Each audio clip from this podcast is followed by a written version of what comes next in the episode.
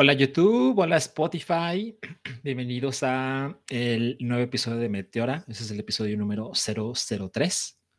Mm, la verdad es que ya, ya me dijeron el otro día y tiene, tiene, tiene todo el sentido del mundo.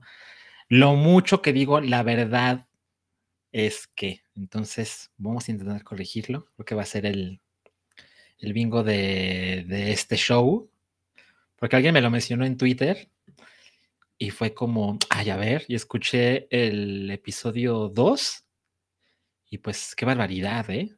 Sí, fue escandaloso. Entonces, intencionalmente estaré fijándome en eso para, para, pues para evitarlo, ¿no? Me les agradezco mucho que, que estén aquí conmigo. Y hay algunos chats. Los chats, aparte de hacerme sentir mejor conmigo mismo, me hacen pensar, ay, mira, no lo hice mal porque sí se está viendo en YouTube, ¿no? Entonces, a ver, vamos a ver algunos de los comentarios. Dice Chitunana, siempre tarde. ¿Qué pasó? Si empiezo puntualísimo. Eh, Jesús Tapia, hola también para ti. Eh, DX 64, entendí esa referencia. ¿Meteor es un subproducto de Hype o de Token? No, es absolutamente independiente. Este show es indie. A ver, dice Alberto Castellán, gracias por hacerlo también. No, pues gracias a ustedes, porque yo no tenía la intención de hacerlo en audio. Como se darán dando cuenta en los dos episodios pasados, pues hago algunas cosas para, para acompañarlo visualmente y muy constantemente haré referencias a lo que está apareciendo en pantalla, pero hubo un suficiente número de personas que me preguntaban por el audio y dije, bueno, pues pues a ver, ¿no? A ver qué tal. Las reproducciones no han sido así como escandalosas de, no mames, hay un chingo de gente que quiere esto en audio. Pero bueno, me tardé en publicarlo en audio. Seguramente había gente que solo lo había pues, consumido de ese modo. Y ahora que este episodio va a estar pues, el mismo día o al día siguiente en audio, pues a ver, a ver qué tal funciona, ¿no? A ver cómo responde la gente. A ver, ¿qué más dice? Este este, George Rock and Roll, aquí no se va a caer el stream del hype. Pues la verdad, igual y sí, porque fue un problema de restream. Fue, somos inocentes, ¿no? Entonces, pues, a ver qué pasa con eso. Espero que no, porque subir dos episodios y dos artes, pues la verdad es que me da flojera, ¿no? No quiero que pase eso. Eh, estamos aquí para inventar el eco de Salchi. pues, pues hay, hay, algo de eso. Es inevitable mencionarlo que, pues, cuando alguien dice, ah, pues voy a hacer un podcast, pues dices, ay, cabrón, pues, pues ¿quién te crees, no? Pues a ver. Marisol dice, Oli, Oli Marisol, Mari, espacio Sol. Em, otro comentario dice Eduardo Cifuentes López, creí que el podcast se llamaba Meteora, pero ahora veo que se llama Restream. No, no, se llama, se llama Meteora, pero el Restream aparece porque pues no, no he pagado la suscripción premium ahorita como que no tengo muchas razones para pagar el premium, porque pues digo, pues lo que me da el, gratuito me basta, pues a ver qué pasa después, ¿no? Luego dice Gina con G. Salchi, Salchi, ¿tendrás gameplays? Es posible. Eh, tendría que hacer algunos ajustes de, en mi computadora, ya necesito más RAM y esa clase de cosas para que no se vea a 12 cuadros por segundo, pero definitivamente existe la posibilidad. Y pues si más gente lo pide, pues pues me apuro, ¿no? DX Jinso 64 otra vez. Salchi, ¿entraste a los remakes Diamante y Perla? Sí, por supuesto. Obvio, sí. Este. Soy el campeón de Joen otra vez. No es mi generación favorita. Y que se haya pegado tanto el remake a la versión original me pareció decepcionante porque siento que también parte del encanto es que un remake tenga el mismo motor gráfico que el de la generación donde aparece. O sea, cuando fue el remake de, de Red y Blue, cuando hicieron Fire Red y luego Leaf Green, pues tenía el motor gráfico de la generación 3 de Rubí Zafiro. Entonces es como, no. ¿Sí? Sí, ¿no? De, la generación 3. Entonces, pues era mucho más atractivo. Entonces, pues yo esperaba que la generación 4, en su remake, tuviera pues el motor gráfico de Sword Shield, de generación 8. Y no, decidió hacer otra cosa. El juego no lo hizo Game Freak, lo cual es también parte de, pues, de lo que explica por qué pasó lo que pasó. Entonces, no fue tan emocionante eso para mí y me acordé de cosas que no me habían encantado de la generación 4. en fin, no la pasé así como bomba, pero pues le entré, lo acabé y voy a volver para atrapar a Arceus. A ver, ¿qué más, qué más dice Omar Ley? Te amo al chichón. Yo te amo a ti, Omar. Gracias por estar aquí. 10 de la noche en jueves. ¿Qué nos pasa? ¿Por qué estamos haciendo estas cosas? Luego dice Luis García. Ah, Luis García. Muchas gracias, Alchi. Me la paso general con tu programa muy diferente a lo que he estado viendo en gran formato. muchas gracias. Te lo agradezco muchísimo, muchísimo, muchísimo. Gustavo Sosaya, ¿cómo estás, Gustavo? Muchos saludos a LN, exacto, mi viejo mote en Twitter. Dice Marco Flores, ah, dejó un mensaje, este mismo mensaje hace horas, qué bueno que lo pones de nuevo para que me acuerde. ¿Qué me recomiendas como primer juego? ¿Soul Silver o me espero a Púrpura? No, me... Soul Silver es un juego precioso, es como top tier de Pokémon, pero yo creo que la mejor manera de entrar a Pokémon es con el más nuevo. ¿Y por qué? Porque te permite sacarle más provecho a lo que ofrece el juego, que es eh, pues estar en la conversación, hacer intercambios con un juego que sí se está jugando, posiblemente te gusta el competitivo. Entonces, pues lo mejor, lo mejor es entrarle al juego hot, al juego más nuevo. Y si te gusta, te puedes ir ahí a curiosear, así de, ay, pues a ver qué hay más para atrás, ¿no? Eso, eso creo que es lo mejor. Ahora veamos qué más, qué más dice, qué más dice. A ver, qué más, qué más. A ver, dice. Agner Martínez. Hola, soy Chile entre Tonic. Les comparto mi tontería que hice, lo compré en Steam y está disponible en el catálogo de Game Pass. No le he entrado, salió ayer, ¿no? Salió ayer. Pues, mira, les cuento, mis lunes y mis jueves son muy complicados, muy complicados. Entonces, eh, no le he entrado, se ve bien chingón. Me gusta mucho cómo se ve. Y pues está en, no sé si todas las plataformas, pero está en bastantitas, ¿no? Y pues está en Game Pass, pues sí, pues qué mejor, qué, les falta para entrarle, ¿no?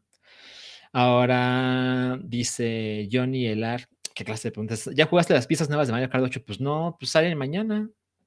¿O algo me perdí? Porque les digo, los jueves yo estoy muy perdido y estoy, estoy en, en mi trabajo y luego en el hype y luego en esto, entonces me desconecto mucho de redes, pero según yo, quienes lo han jugado es gente de prensa, pero públicamente sale mañana, no sé a qué hora, em, pero pero por supuesto que le voy a entrar, por supuestísimo. Eh, a ver, a ver, a ver. Ah, esta es una, pregunta frecuente. dice Eduardo Cifuentes, enséñame a jugar Pokémon competitivo. Me, lo han mencionado en repetidas ocasiones. Es una cosa que me podría tomar bastante tiempo como concentrarlo de una manera que sea breve y clara. Y es como mucha información que siento que vámonos con calma y tengo que pensarlo, tengo que planearlo, pero sí, sí está en mis planes a futuro hacer esta clase de contenido. Estaría increíble pues hacerlo con video para ir mostrando paso a paso. No sé si lo pueda lograr. Eh, recuerden que Meteora es trabajo de un solo hombre, ¿no? Y ese hombre tiene un trabajo y un matrimonio. Y, y también hay cosas que quiero hacer, que quiero ver, que quiero jugar. Entonces, pues, este, voy a buscar ahí el punto de equilibrio para, para entrarle bien a esta clase de, cosas. Dice otra vez DJ no he jugado la generación de Diamante y Perla y sí me han gustado sus gráficos, la verdad sí me gusta ese estilo chini. Sí, e, en algún momento yo me quejaba de los gráficos y me terminó acostumbrando y hasta gustando. Entonces, ese no fue uno de los problemas. Es como, como que es muy obtuso el sistema de juego, como es que pasan los años y hay ciertas cosas de, Pokémon que se vuelven como, oye, no tengo mil horas, ¿no? Ya no tengo mil horas para jugar esto. Entonces, pues lo van, lo van haciendo de una manera más amigable con, la audiencia, ¿no? Entonces, pues eso lo extrañé. Eh, a ver qué otros comentarios hay. A ver, dice Salchi, ¿dónde sacas ganas para terminar un juego que ya, ya te está aburriendo? Bueno, pues, la respuesta básica es soy necio y difícilmente empiezo un juego y no lo acabo. Justo hoy voy a hablar de uno de ellos, que fue así de madres, ¿no? No puedo más, adiós, pero intento ser, eh, pues, este, disciplinado, de al necio con eso. Ahora veamos, veamos, dice Farkis. Hola, Salchi, solo que si te capiste la oportunidad de llamar el podcast Salchi ahora, por los Salchi Minutos. No, es intencional. En algún momento pensé que eso se podía llamar 60 salchiminutos y dije, no, no, no, no tengo ganas de que... Miren, una cosa rara que yo hago. Eh, cuando me encuentro con palabras o se me ocurren palabras que me gustan, las apunto en mi teléfono. Nerd. Entonces, eh, eso pasó con Meteora. Y, y, cuando estuve revisando esas opciones, me puse a descartar, me puse a hacer como mi top 5 y luego dije, no, es que me gusta mucho cuando una palabra parece que es otra y cuando termina, o sea, cuando la última letra es diferente, la hace como más llamativa. Entonces, es lo que siento que pasa con Meteora y Meteoro, que es, ah, claro, no es Meteoro, es Meteora. Y lo hace especial y lo hace único y me gusta mucho y no hay manera que lo escribas mal. Y luego ya, pues eso se convirtió en razón suficiente para que me gustara el nombre para usarlo cada semana. Y, y, a la hora de crear el logo, pues también se, se prestaba, o sea, me gustaba cómo se veía y le encontré ahí la manera de hacerlo atractivo visualmente. Entonces, estoy muy contento con ello. Hay gente que le dice meteoro, lo cual, bueno, pues supongo que lo, lo, pude haber imaginado, pero tampoco me importa tanto. Ustedes díganle como quieran. Eh, a ver, ay, mira, aquí está Alan Vélez, dice, ya saca el HDMI del GameCube. Ay, es una gran idea. Creo que lo voy al rato por él, porque sí es importante. Este, a ver, ay, qué bueno que me lo recuerdas, porque sí es importante. Dice de Ninjasaurio, lo escucharé después, Sach, te quiere muchas gracias por dedicar tiempo a producir contenidos. La verdad es, sí, bien, la verdad, ahí está otra vez, ahí está otra vez. Eh, sobre todo es el tiempo y pues me, me dan más ganas de hacerlo, o sea, es motivación extra para mí porque sé que les está gustando, porque no somos un número despreciable de personas que estamos viendo esto en vivo y que lo incluso lo ve en on demand. Entonces, pues ahí es como de, de dos rutas, ¿no? Eh, ustedes me ayudan, yo les ayudo, o así me gusta verlo. Y pues sí, el tiempo es lo que, lo que es más problemático, porque evidentemente no hago esto por dinero. Bueno, hablaremos de eso un poquito después, porque algunas personas me, me, dijeron, oye, pues pon tu PayPal y demás. Ah, pues lo vamos a intentar, a ver qué tal funciona. Pero cuando llegue la hora de tener la capacidad de hacer superchats, pues, pues adelante, ¿no? Solo que el canal aún no está en ese, en ese momento no tenemos aún, ya tenemos los más de mil suscriptores que te piden. Muchas gracias, somos mil ciento, casi mil doscientos. Gracias. Y horas de reproducción se necesitan cuatro mil y llevamos dos mil y tantas. Entonces, nada mal, ¿no? En dos, en dos episodios ya cumplimos uno de los objetivos y la mitad del otro. Miren, ahí está Mitna. Le dejé la puerta abierta a ver si no viene a molestar demasiado. Eh, pero sobre todo es el tiempo, porque evidentemente no es solo la hora que, o la hora y poquito que pasa aquí con ustedes, sino que pues es, pues me, le produzco, hago una presentación, busco los temas, me informo, el logo, ya saben, los thumbnails, en fin. Entonces, miren, gracias a todos, vamos a empezar de una vez. Eh, voy a compartir pantalla porque es así como realmente empieza este show. Ah, esperen, esto no está funcionando como yo quisiera. Es que siempre, siempre es, la, es inevitable ponerme torpe cuando, cuando uno la persona hace todo esto. Miren, ahí está, ahí está Meteora. Y ahí está, perfecto. A ver, vamos a quitar este mensaje. Ahí está. Bien, perfecto.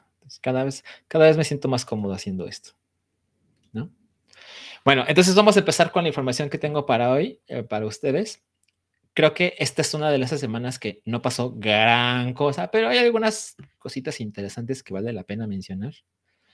Ay, mira, Alan Vélez dice, oigan, muchas gracias a los que dieron like al retomar. Para quien no sepa, para quien no recuerde, Alan Vélez es el Alan Verde. Él estuvo con, con, nosotros en el episodio 1, en, en, la, en la premier de Meteora, y él es el creador es un empresario de Retroamor eh, MX en Instagram y justo llegaremos a eso, pero les recuerdo que eh, hay una promo de eh, suscríbanse a este canal para conseguir los mil suscriptores, ya lo logramos. Y también cuando lleguen a mil suscriptores, follows en Instagram de Retroamor MX, que es una página de Instagram de Alan Vélez que se encarga de pues tunear Game Boy Advance, haremos la, pues, el, el, obsequio de un Game Boy Advance que el ganador elija. Vamos a hacer una rifa. Entre los mil suscriptores que estén en Retroamor MX. Bueno, suscriptores no, followers. Entonces, eh, para que estén atentos, para que se lleven ese premio. Y. Ah, dice Alan Vélez, ya los 500 regalo Game Boy, Salchi y SB the way. A los 500, bueno. Ok. Ponnos en, el en los chats cuántos, cuántos follows tienes ya, Alan, para, para que nos vayamos haciendo la idea. Ok, bueno, vamos a empezar porque esto lleva 16 minutos y pues no empieza. ¿no? Ok, siguiente, bueno, primera noticia del día.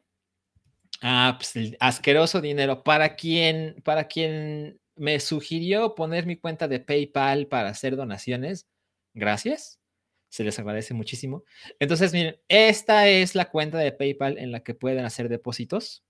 El que lo quiera hacer, bienvenido. Evidentemente no es obligatorio.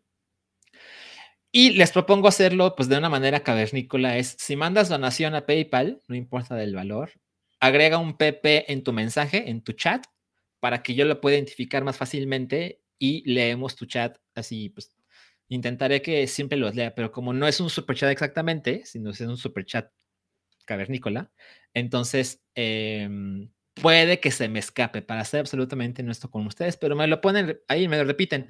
Ahora, si alguien no le leí su mensaje, póngalo de nuevo en el chat para que lo pueda ver. Y esto es un código de honor, un código de honor para ser honesto con ustedes. O sea, si alguien le pone PP al mensaje y luego lo que me quiera decir, yo confiaré en ustedes. O sea, no me voy a poner a revisar, evidentemente. Entonces, código de honor, ¿no? Somos 106 personas en este momento.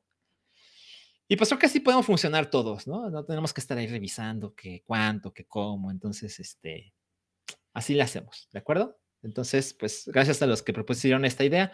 Me mencionan ahí lo de Patreon, también puede ser.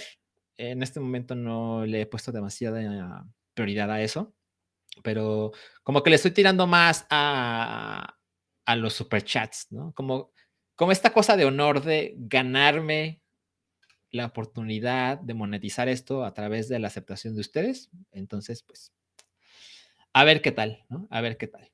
Eh, Veamos ahora, siguiente punto. La primera noticia del día es que, eh, les digo, fue una noticia, una semana de noticias tranquila, ¿no? Pero de lo que más ruido hizo, a mi parecer, es que, pues, parece que, parece que las cosas no están saliendo del todo bien con el nuevo juego de Perfect Dark, que es desarrollado por The Initiative, que es un estudio creado por Microsoft, y creo que vale la pena mencionarlo porque, pues, Microsoft, como todos sabemos aquí, acostumbra a comprar estudios y aquí lo que hizo fue armar un estudio por su propia cuenta y, pues es un estudio pequeño, no sé si es eh, así para siempre, pero por alguna razón ah, decidieron que en lugar de crecer el estudio era más importante subcontratar a Crystal Dynamics para ayudar con el desarrollo de Perfect Dark. Y pues han salido algunas historias medio de terror con eso. No de terror, como de acoso y esa clase de cosas que sabemos que pueden suceder. Pero algo que sucedió es que, eh, pues, el juego ya perdió a su director. El director se llama Dan Neuburger. Neuburger, seguramente, solamente en Token algo al respecto del señor Burger. Y, y, ya no es el director de este juego, de Perfect Dark, que se mostró ¿En qué año se mostró? Se mostró en 2000, a ver, estamos en 2022, en 2019, 2020 se mostró, se mostró durante el E3 y pues era un teaser, ¿no? La verdad es que solo era un teaser. Y pues fue una de las cosas que llamó la atención porque pues es una franquicia que hace rato que no tiene juegos nuevos y a pesar de que el teaser era bastante ambiguo, pues ya era suficiente para que gente como yo se estuviera entusiasmando. Y miren, me puse a buscar entre las cosas que, que tengo de, de, coleccionista y esa clase de cosas. Entonces, a ver, vamos a hacer aquí el cambio de pantalla. Ay, miren, cada vez lo hago más fácil. Me encontré con esta portada, bueno, esta revista de Electronic Gaming Monthly, que es una portada preciosa, con una hermosa combinación de colores. de cuando, de cuando iba a salir Perfect Dark y se preguntaban si iba a ser mejor que GoldenEye. Entonces, esta portada es de, imagínense, es de, esta revista tiene 20, casi 22 años, es de abril 2000, abril del año 2000. Y miren, la contraportada es de Jojo, que justo fue de lo que hablamos la semana pasada. Entonces, bueno, la, gente no sabía qué iba que esperar de Perfect Dark. Y pues terminó siendo un juego bien chingón. Y justo les comentaba de lo que pasó con, con los juegos que no termino. Y me pasó que yo me compré muy entusiasmado Perfect Dark Zero para el Xbox 360, que salió, no, como, no exactamente como juego de lanzamiento, pero sí salió como en la launch window, la primera etapa de la consola, a los dos, tres meses posiblemente de que salió la consola. Así como lo recuerdo. Pinche juego culero. Pinche juego espantoso. Y jugué dos niveles y dije, no, no puedo más. No puedo más con esta chingadera. Entonces, pues yo me quedé amando el original y luego también lo jugué en la versión remasterizada de justo también Xbox 360 con el multiplayer en línea y demás. Y le tengo mucho cariño a Perfect Dark gran multiplayer. Eh, la historia al principio era más interesante, pero luego se pone bastante estúpida.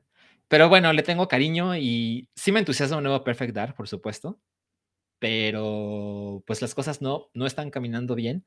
Y es que además no solo se fue el director de este juego, sino que existen rumores, existe la conversación de que en los últimos 12 meses hay un éxodo de este estudio porque al parecer se han ido hasta 12 personas de un equipo que ahora tiene menos de 50. Entonces, pues no es como posible imaginarse como un juego pues de pues, triple A, que es seguramente lo que le están tirando con un remake de Perfect Dark o una, una secuela espiritual, no sabemos exactamente qué quieren hacer, pero pues no, no, te imaginas cómo es que esto puede estar caminando con tan poca gente y uno se pregunta por qué la gente se está yendo, ¿no? Entonces, pues habrá que esperar un poco más, a ver qué sale con eso. A ver, antes de que se me olvide, a ver, dice Eduardo Cifuentes, Pepe primero, no sé si pusiste ahí algo en PayPal, pero pues ya te leímos, Eduardo, y si sí lo hiciste, gracias, y si no, pues, pues ni hablar, ¿no? Ok, este, dice TurboJump, apoyen el, no, pasen el PayPal de Nuez, please. Aquí está, mire, va a estar arriba a la izquierda, siempre está disponible en la pantalla. Es paypal.me diagonal salchizar. Ahí el que le quiere entrar, bienvenido. Dice Hugo Gineo, eh, Perfecto Dark, Perfect Dark no era de Rareware, por supuesto, por supuesto que sí, pero como, como Microsoft compró Rare eh, en el año 2003, según recuerdo, pues entonces ellos son los dueños de la franquicia, de la IP, y pueden hacer con ella lo que se les pega la gana. ¿Por qué Rare no está haciendo Perfect Dark? Mm, no lo sabemos con exactitud, pero pues también imaginemos que, ¿quién sigue en Rare que haya hecho Perfect Dark como para justificar tal cosa? ¿no? Entonces, supongo que ya da igual, ya da igual. Ahora, algo que podría suceder eh, digo, es completa especulación, ¿no? Pero leí un tweet que lo sugería y mm, suena, suena posible. Es siendo que Microsoft eh, pronto será dueño oficialmente de Activision Blizzard y habrá un año sin Call of Duty, que es un juego de, disparos en primera persona, un FPS. ¿Por qué no poner a alguien de esos equipos a hacer Perfect Dark. ¿no? son estudios que saben muy bien los procesos para hacer un, shooter chingón.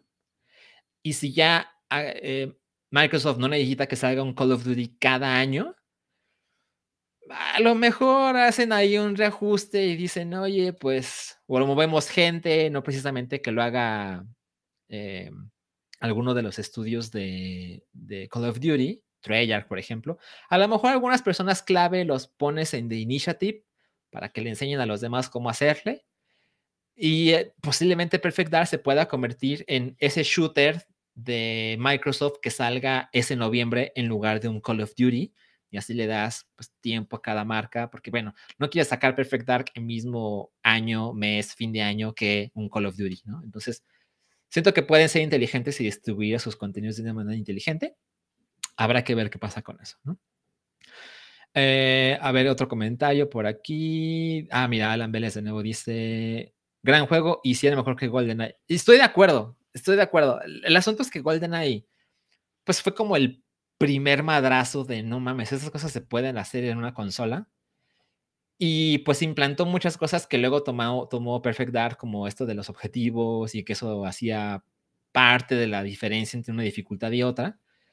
Eh, y las armas que tiene Perfect Dark son increíbles. O sea, la Laptop Gun, por ejemplo, era, era mi favorita por mucho. Es esta arma que se ve como, una, como un maletín y, y, y la avientas y se convierte en una torreta para atacar a tus enemigos automáticamente. Bueno, en fin, este, ojalá vuelva, ojalá vuelva. Y vamos a ver otro mensaje por aquí, otro mensaje por aquí. Bueno, ok, ok, podemos seguir comentando. Siguiente noticia, vamos a quitar este mensaje. Siguiente noticia de hoy. Eh, bueno, se dieron a conocer los primeros eh, números de taquilla de, o mejor dicho, los números más recientes de taquilla de la película de Uncharted que pues nada mal ha hecho hasta, hasta ese momento de la, de la noticia. Vamos a ver cuándo se publicó esto, pero fue en la semana, por supuesto. 300 millones de dólares para una película que, pues existía la posibilidad amplia de que fuera un fracaso. Evidentemente Sony pues hizo ahí un esfuerzo con, pues trayendo a Tom Holland y pues yéndose a la segura, ¿no? Eh, ese tipo está muy hot después de lo que ha pasado con Spidey, que salió hace pues, realmente poco tiempo. Yo no creo que sea la persona correcta para ser eh, Nathan Drake. Bueno, no he visto la película y tampoco estoy seguro de querer verla en mi casa. pero, pero bueno, eso es lo que ha pasado con Uncharted. Y pues 300 millones de dólares para una película de esas características no está nada mal, ¿no? Y si lo comparamos con, con lo que ha sucedido con pues, películas inspiradas en videojuegos, Miren, algunas cosas interesantes. Sabemos que lo que pasó en 2020 con Sonic the Hedgehog, que pues primero vino el, diseño espantoso que tenía dientes y demás,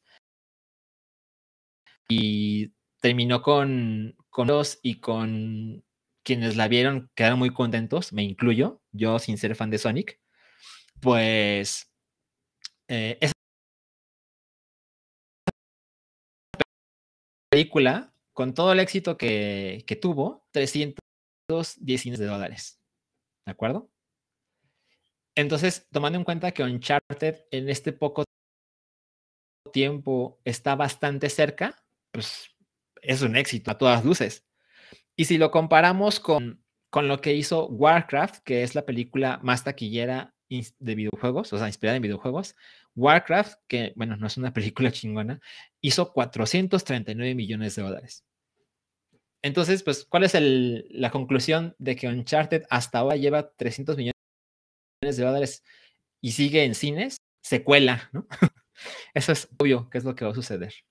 Y pues bueno, para quien la viera, tengo entendido que no es una mala película, es como una película genérica, olvidable, pero pero creo que a todos nos viene bien que esta clase de cosas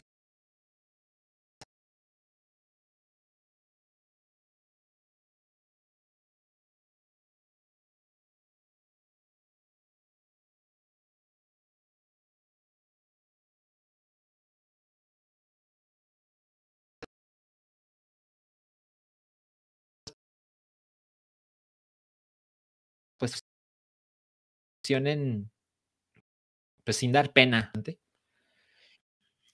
Ver sus mensajes, no sé qué es lo que está sucediendo aquí. O no. Oh, no, esto, esto no me está gustando. Ah, sí, aquí seguimos. Aquí seguimos. Ah, ok. Ay, no, ¿sí se está cayendo? A ver, espera. A ver, me están leyendo, ¿no? No, sí. Aquí seguimos. Ay, no puede ser, no puede ser. Ah, aquí estamos de vuelta, ¿no? Perfecto. Ok, a ver, por aquí tengo un mensaje. Algo está pasando con Restream el día de hoy, porque las cosas no están funcionando como deberían. A ver, alguien mandó un mensaje, dice ah, Jesús Tapia. Ay, no, no, aquí está el mensaje correcto. Dice Jesús Tapia. Pepe, saludos por Salchi ya toque. Me da mucho gusto que veas un espacio para videojuegos. Muchas gracias a ti, Jesús. Gracias por tu donación. La verdad, yo tenía ganas, ya, verdad, yo tenía ganas de hacer algo este, del tema y pues hubo tanto tiempo sin token que pues, me atreví a hacerlo yo solo. Y pues gracias a ustedes por estar aquí. A ver, otro mensaje por aquí. Eh, veo que también ustedes tuvieron problemas, no solo fui yo, con la transmisión. Sóplenle, dice el. Exacto, exacto. Ok, se oye, ya está bien, perfecto. Solo tienes un poco de hipo. Bueno, aquí seguimos. Ustedes me avisan si algo sale mal. Ok. Bueno, entonces eso es lo que pasó con Uncharted.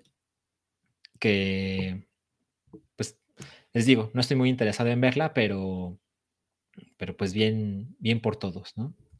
Ahora, oh, ay, no, no puede ser. Ok, aquí está de nuevo. Miren, hay algo que me llama la atención y creo que a ustedes les puede interesar, y es que em, hay unos mega, descuentos en la eShop de Nintendo 3DS. Por supuesto que tiene que ver con que la tienda de 3DS y de Wii U van a cerrar muy, muy pronto. A partir de mayo no le vas a poder poner más dinero con una tarjeta bancaria. Y a partir de no sé cuándo, pero después no vas a poder usar tampoco esas tarjetas de saldo para, para comprar juegos. Entonces, en general lo podemos resumir como si quieres comprar juegos de 3DS o Wii U antes del veintitantos de mayo. Entonces, hágalo en abril, no vaya a ser. Pero algo bueno, por supuesto, es que están apareciendo grandes descuentos en, en esta tienda. Y pues también faltan algunos juegos por conseguir. Hay algo que pasaba con, con ahorita que está la imagen de Ace Attorney Phoenix Wright. Hay una hay una, como un spin-off de esta franquicia que es Apollo, Apollo Justice, que yo creo que no mucha gente se dio cuenta porque no mucha gente le importa, pero el juego en Estados Unidos cuesta 20 dólares, así en normal, ¿no? Sin descuento. Y constantemente lo ponían el 50% de descuento, o sea, es decir, 10 dólares, pero por lo menos en la tienda mexicana, no está en otros lados, pero en la tienda mexicana, que es donde yo compro, estaba siempre a 700 pesos, que son como 35 dólares. Entonces, cuando estaba a la mitad, estaban 20 dólares y dije, no, pues, ¿qué está pasando? Y se me hacía injusto comprarlo así porque sé que en otros territorios costaba mucho menos, entonces no lo había comprado, no lo he jugado, pero el chiste es que ahora, ahora tiene unos mega descuentos en, en estos juegos de Capcom, específicamente de Capcom. Entonces, miren, para, contarles eh, cuáles son los niveles de descuentos.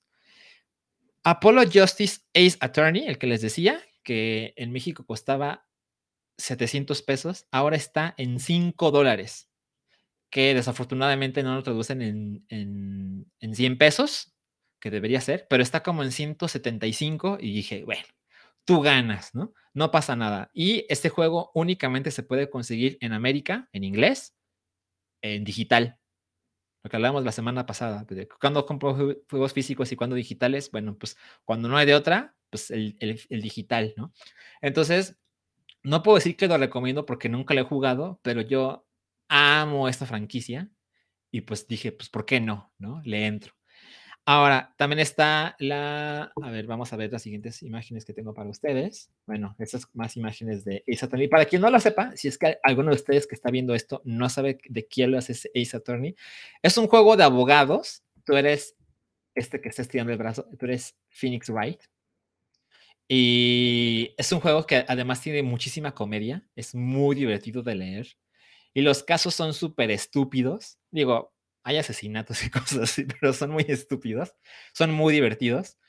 Y algo que me gusta de jugarlo en 3DS, porque como ya se mencionó en el chat, eh, también tiene versión incluso física para el Nintendo Switch, remasterizada y demás. Sí, chingón, éntrenle. Eh, pero algo que me gusta, y es una tontería, pero algo que me gusta de la versión de 3DS es que como el 3DS tiene micrófono, si le gritas al 3DS objection, aparece esto en pantalla y es cuando tú en el, en el juicio este, objetas algo que está diciendo alguien, ¿no? El, abogado, eh, ¿cómo se llama? litigante, creo que se le llama, se ve que no sé nada de estas cosas, pero digamos el acusador, ¿no? O alguno de los testigos dice algo con lo que tú, con tu conocimiento y tus pruebas y evidencias, sabes que no es exactamente verdad o que es absolutamente una mentira.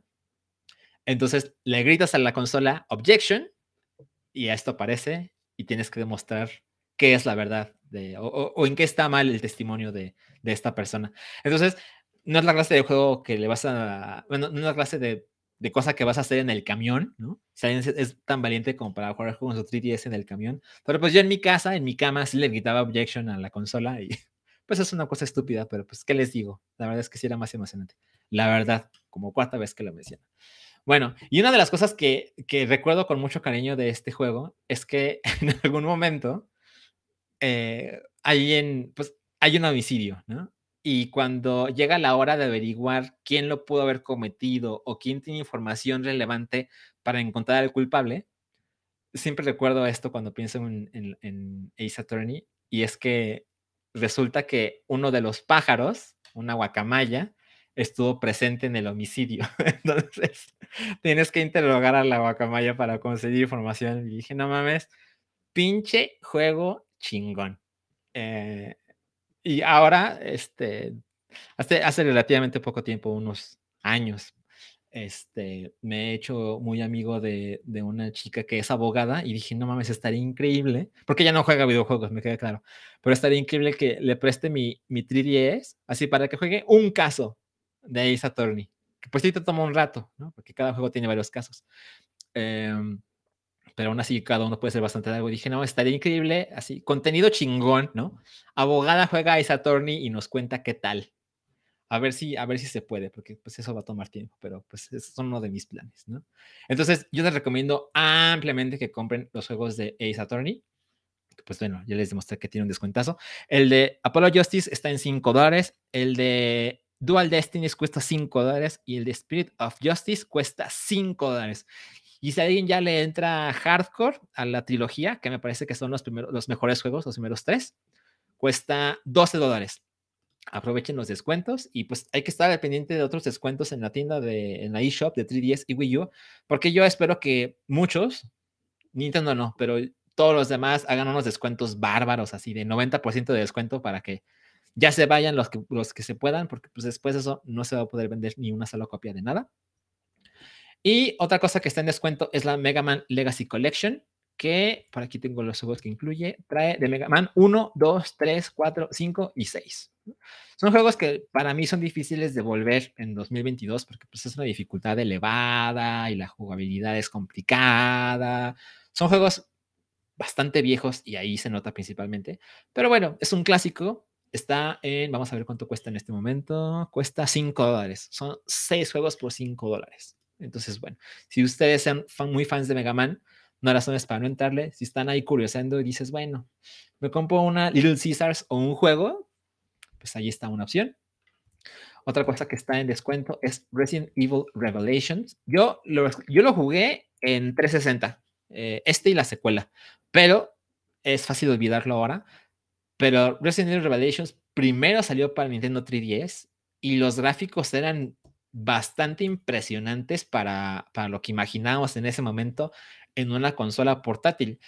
El, el, el, PS Vita y el Nintendo Switch, por ejemplo, pues han modificado nuestra manera de percibir los juegos eh, portátiles, pero bueno, hagan un poco de memoria. Cuando salió Resident Evil Revelations, que según recuerdo fue como 2011, algo así, los gráficos eran muy espectaculares, tanto que era válido ponerlo en una consola como el 360 sin que la gente dijera, no mames, pero, pero ¿cómo se va a ver eso? ¿no? Entonces, eh, es algo interesante. Y Resident Evil Revelations, fíjense, está en 2 dólares, 40 pesitos. Creo que sí, sí está en 40 pesos. Entonces, yo no lo había jugado, no lo he jugado en 3DS, pero me lo compré, porque sí tengo ganas ahí con el, con el stylus y demás, a ver cómo se pone.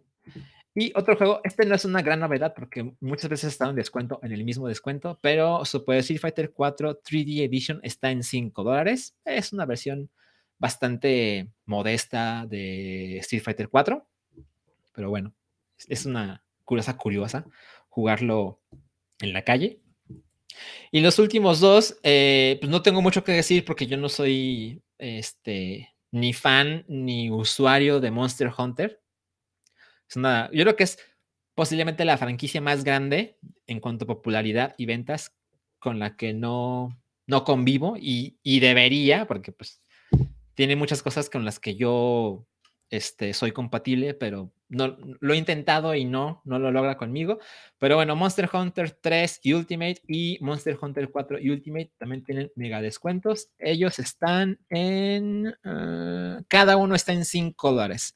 Y Monster Hunter Generation también está en 5 dólares. Entonces, pues ya saben la clase de cosas que se pueden comprar en estos días en la eShop de 3DS. Y pues creo que vale la pena entrarle. Bueno, una curiosidad, ¿no? A ver, dice eh, Turbo Jump. Debo de confesar que dejé de ver Token desde que inició la pandemia, pero aún me gusta escucharte hablar de videojuegos en el hype. Esperemos esto crezca mucho, te lo mereces. Muchas gracias, Turbo Jump. Gracias por tu donativo, te lo agradezco muchísimo. Yo estoy muy feliz de hacer esto.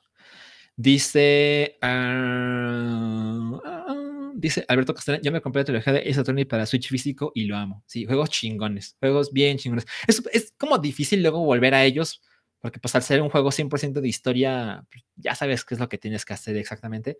Pero esa primera vez eh, dura bastantes horas, es muy divertido y les digo, es, es inusual que un juego sea cómico, sea de comedia y estos completamente lo tienen. Y si alguien aquí no tiene 3DS, pero sí tiene Nintendo Switch, ahí está una opción. Existe en físico y existe en digital. Ok, a ver, otro mensaje, otro mensaje. Ah, creo que no hay, no hay más donativos, ¿verdad? Para que, para que no se me pase leer ninguno de ellos. Dice Rubén PR, descuento de les comparto que Castlevania Symphony of the Night Round of Blood están juntos por 4 dólares en la PlayStation Network. No mames. Wow. O sea, 2 dólares cada uno. Symphony of the Night es un pinche juegazo. Digo, también Round of Blood, pero pues es más mi onda Symphony of the Night. Que está cabrón. O sea, yo jugué la última vez Symphony of the Night hace, ¿qué? ¿Dos años? ¿Año y medio? No me acuerdo. Hace muy poco. Es increíble cómo Symphony of the Night hoy, en este milenio, en esta década, se ve y se juega tan cabrón. Es muy sorprendente. Muy, muy, muy sorprendente.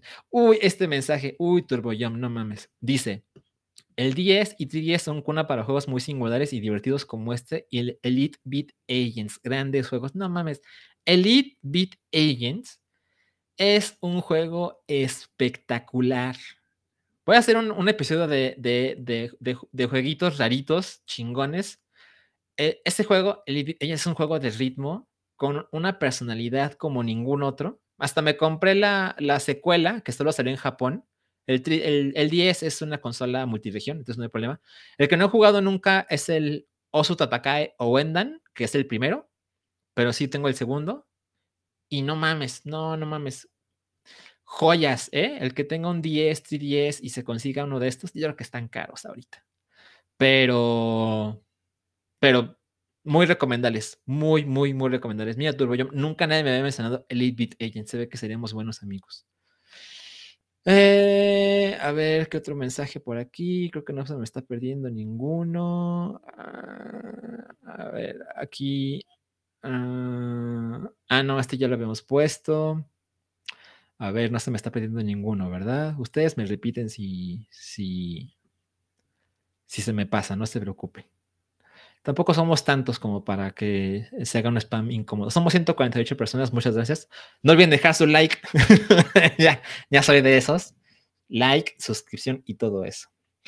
Eh, a ver, otro mensaje. Dice Alan Esquivel, Salchi, ¿sabes si también está de descuento el Monster Hunter Stories? No está. Lo busqué. No tengo Monster Hunter Stories y me arrepiento porque ha subido mucho de precio. Y dije, ay, a lo mejor el, el digital está barato está en 1099 pesos, según recuerdo, porque sí me fijé. Entonces, pues no, ese no está en descuento. Es un juego mucho más reciente. Y luego salió la secuela para Nintendo Switch, Solo Nintendo Switch, creo. No estoy del todo seguro, pero bueno, salió para Nintendo Switch, eso lo sé con certeza. Y dije, ah, a lo mejor podría estar en descuento el, primero y así es más fácil entrarle al segundo en algún momento. Porque Monster Hunter Stories no es como Monster Hunter el otro, el tradicional.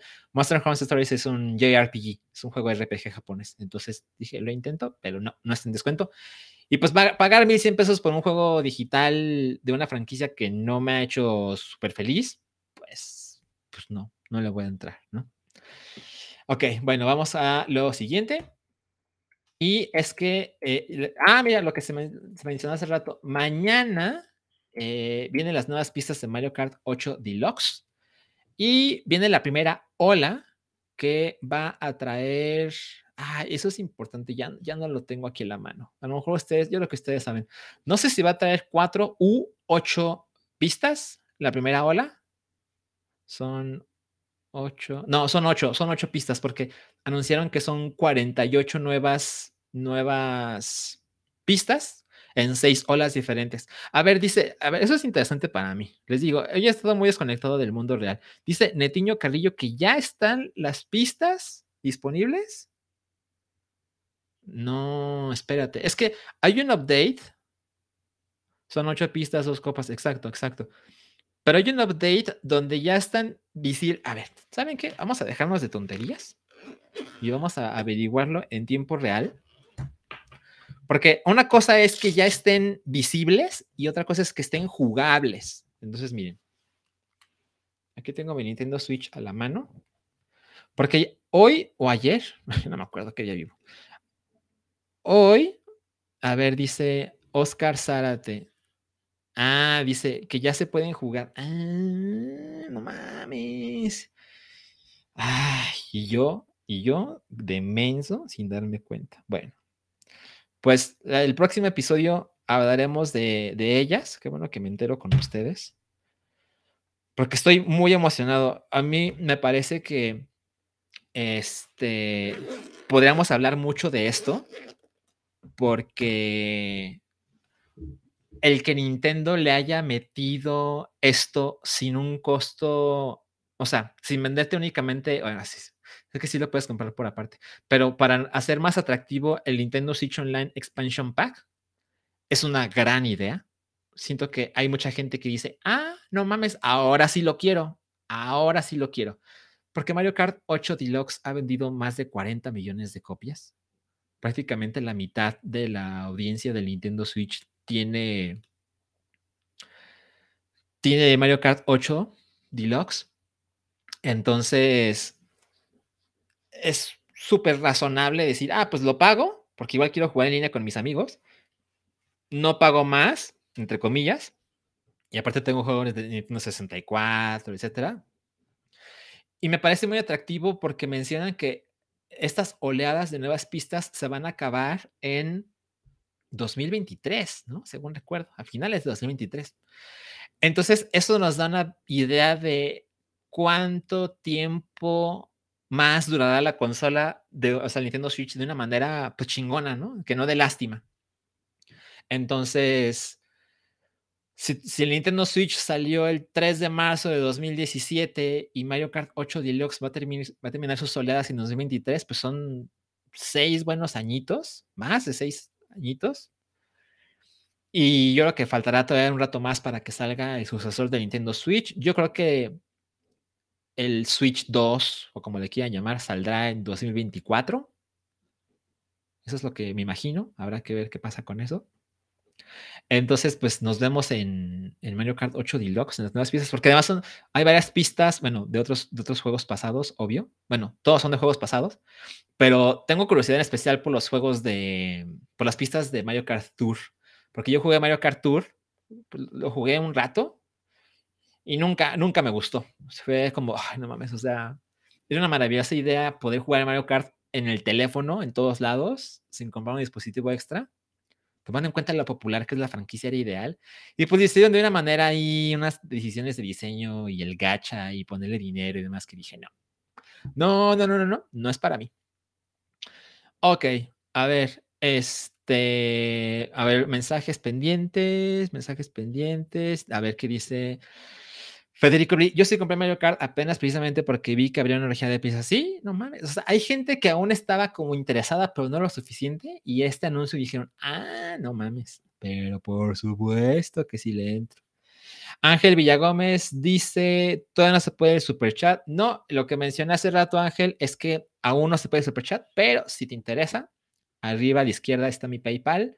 Y si, nos quieres mandar, si quieres mandar un donativo, en tu mensaje le pones PP dos letras, P, P, y luego tu mensaje, y eso a mí me indicará, PP de PayPal, obvio, me indicará que hiciste una donación y leo tu mensaje en un pues, sistema de honor, ¿no? Yo te creo que tú pusiste dinero y te leemos. Es un, es un super chat cavernícola. A ver, otro mensaje, dice Rubén PR, la monetización de Mario Kart es muy grosera. Yo jugaba igual Doctor Mario World y eran bien ratas con el tema de los gachos. Ay, sí, Doctor Mario World, pues duró bien poquito. Creo que fue el primero en morir de los juegos mobile de. Bueno, si no contamos mi tomo, pero pues eso no era un juego, ¿no? Eh, dice Gorineo, lo que no me gustó. Ay, ¿qué pasó aquí? Lo que no me gustó de, de Mario Kart Tour es que demanda que se vendido todo el tiempo de los eventos de tiempo limitado. Sí, exacto. Esta idea como de. Pues de estos juegos eh, as a service, lo que llaman el gas Games as a Service, pues es parte del truco, ¿no? Te, ofrezco esto, tiempo limitado, y si no me das ahorita mi dinero, pues no lo vas a tener nunca. Y pues hay gente que cae, yo no los culpo, yo también tengo eso, solo que no con Mario Kart. Entonces, pues a ver qué pasa con eso. Ahora, eh, vamos a la siguiente nota. Ay, miren, no he jugado Elden Ring. ¿Qué, qué les digo? Y, pues, spoiler, tampoco voy a jugar las próximas, la próxima semana por lo menos no voy a jugar Elden Ring por la sencilla razón de que no voy a estar con mi consola. Entonces, pues eso, eso evidentemente lo hace imposible, pero eso no me evita em, pues a dar del ring, ¿no? Porque se ha convertido en el, en el mame total.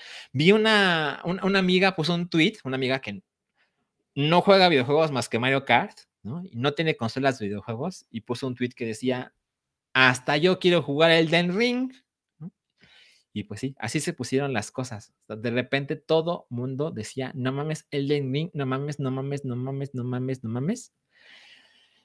Y pues ahora que se han dado a conocer las cifras iniciales de venta, pues son, son bastante monstruosas, ¿eh? Eh, a ver, por aquí lo tengo, por aquí tengo los datos para no decir cosas que no debería. Ok, Elden Ring es en Europa la nueva propiedad intelectual más grande desde que se lanzó The Division, el juego de Ubisoft, en 2016, que no mames, fue hace seis años. Y es el juego con mejor lanzamiento desde Call of Duty Vanguard, que salió en noviembre. O sea, para que estemos diciendo que un juego, un, un tipo Souls, se está vendiendo y la única manera de compararlo es con las ventas de un Call of Duty, pues no mames, o sea, ¿cómo pasó eso, no? Era súper, súper nicho, es un juego difícil, es, son juegos muy largos, son juegos de, de, de necios, de intentar una y otra y otra vez para mejorar, y que lo estemos comparando con, ah, cabrón, vendió tantas copias que solo se le puede equiparar con Call of Duty me parece, me parece muy interesante eso. Entonces, miren, por ejemplo, eh, algunas cosas curiosas, me parecen realmente curiosas, es que de, de, las ventas de Elden Ring, el 44% de las unidades se vendió en PC. Luego, el 27% en PlayStation 5. Luego dice Xbox, pero no especifica cuál Xbox, pero es el 16%. Y algo que me parece muy llamativo es que para PlayStation 4 en Europa solo se vendió, o sea, el 13% de las ventas son de PlayStation 4. Me parece muy curioso tomando en cuenta que hay mucha gente que no tiene PlayStation 5, que el PlayStation 4 tiene como 120 millones de unidades vendidas, algo así me quedé. Entonces esperaba que este porcentaje fuera más alto, también considerando que, que, la versión de PlayStation 4 eh, es bastante buena. Entonces, bueno, hay una cosa curiosa. Y pues básicamente, ah, en todos los países europeos, Elden Ring fue el juego más vendido, con la excepción de Alemania, donde el más vendido sigue siendo Pokémon Legends Arceus. ¿De acuerdo? Y pues cuando llegamos a, bueno, pero ¿cuántas unidades se vendieron de Elden Ring? La respuesta es 12 millones de unidades. El juego salió hace semanas, hace que dos semanas, tres semanas cuando mucho, no sé de todo seguro, pero sí es una cosa muy escandalosa, muy, muy, muy escandalosa. Incluso en su comunicado, Bandai Namco y From Software avisaron, algo que tiene toda la lógica del universo, es estamos, estamos buscando la manera de expandir la franquicia de Elden Ring en otras áreas de entretenimiento. ¿Qué quiere decir eso? Película, serie, o sea, serie live action, serie animada, anime, cómics, tazos, lo que se les ocurra, van a sacarle dinero al Den Ring. Y la verdad es que me da muchísimo gusto porque eh, los juegos de From Software por lo general son bastante chingones y siempre quedaban en esta sensación de, ah, pues es una cosa de nicho y se acabó. Pero, pero no, no, no. Eh, se hizo ahí una tormenta perfecta con, con Elden Ring, con los trailers que son muy espectaculares, con el PR que trajo la colaboración de George R. R. Martin, creador de Game of Thrones, con quién sabe qué más habrá pasado, pero se convirtió en un éxito rotundo de, de ventas. Y una cosa curiosa que me encontré por ahí es que, miren, Super Mario Galaxy, que es un juego que salió para una consola de más de 100 millones de unidades vendidas y es una franquicia enorme, posiblemente es la franquicia más conocida del mundo. La gente que no juega juegos conoce a Mario. Vendió solo 12.8 millones de copias. pongámosle que son 13, pero, pero pues Elden Ring en unas semanitas ya, ya está ahí. Posiblemente ya está ahí, tomando en cuenta que desde que se anunció estas ventas de Elden Ring hasta el día de hoy, los números se han movido. ¿Quién sabe? Pero, pero posiblemente ya está ahí y pues uno se puede imaginar si a final de cuentas este número se va a duplicar, posiblemente con descuentos llegue hasta tres veces este número de ventas. Quién sabe, no lo sabemos con certeza, pero, pero pues qué chingón, qué chingón, me da muchísimo gusto. Y pues de luego me pregunta, ¿ya jugaste el Ring? ¿Ya jugaste el Ring? La respuesta les digo es no, desafortunadamente, porque como que las cosas se empezaban a acomodar para ya por fin entrarle, tener el tiempo. No va a pasar, no va a pasar la próxima semana. Pero bueno, ahora sí ya me está pasando, porque al principio como que ya estaba cool de, ah, sí, luego le entro, no pasa nada, porque les conté esta idea de que pues yo intento terminar los juegos que inicio y aún no terminó el anterior, entonces ahí como que me estaba haciendo un, un, un, lavado cerebral de no pasa nada, todo cool, pero han pasado cosas y no voy a poder hacerlo en esta semana que sigue. Bueno, ni hablar, ¿no? Ahora, bueno, entonces vamos, ese es el tema principal, como ya se pueden dar cuenta, ese es el feature de la semana. Vamos a leer algunos de los mensajes en el super chat para saber qué es lo que están diciendo, de donaciones y demás. Mira, eso es interesante por lo menos para mí. Dice Moss, hola Moss, hola Sarchi, pregunta, ¿hay manera de poder ayudarte para que crezca el canal aparte de donar?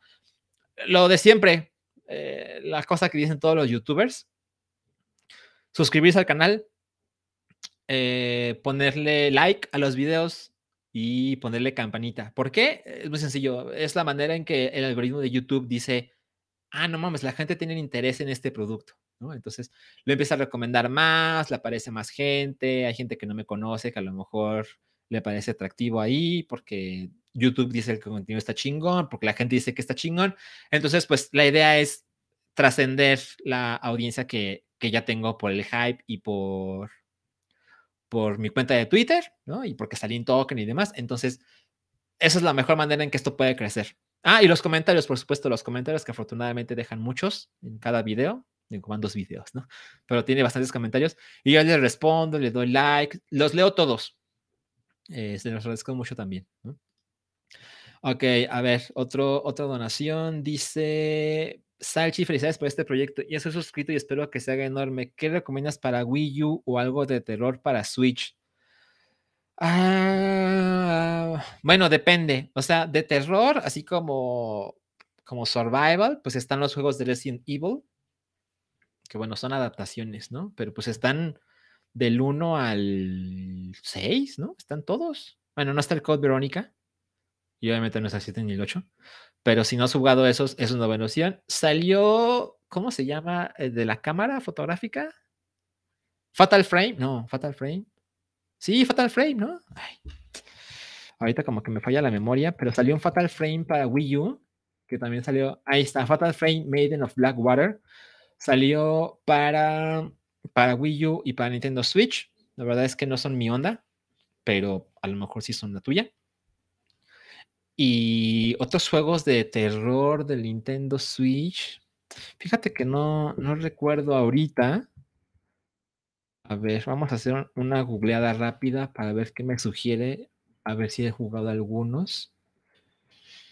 ah, ah está. Ah, mira, eso es interesante. Está la Amnesia Collection. Que están chingones. Están chingones. Pero hay otro que me parece que no es una respuesta que te puedas imaginar de bote pronto, pero creo que... Ah, está Outlast, que también, también puede funcionar. Pero también el que te iba a mencionar está Limbo y está Inside, que no son exactamente juegos de terror que dices, no mames, ¿cómo voy a sobrevivir esto? Y ya no me, ya me quiero dormir, pero ya no quiero apagar la luz. No es esa clase de terror, pero creo que se puede cumplir ahí con ciertos checkpoints del género que, bueno, a mí me parece que Limbo es un gran juego y en el caso de Inside es un juegazo.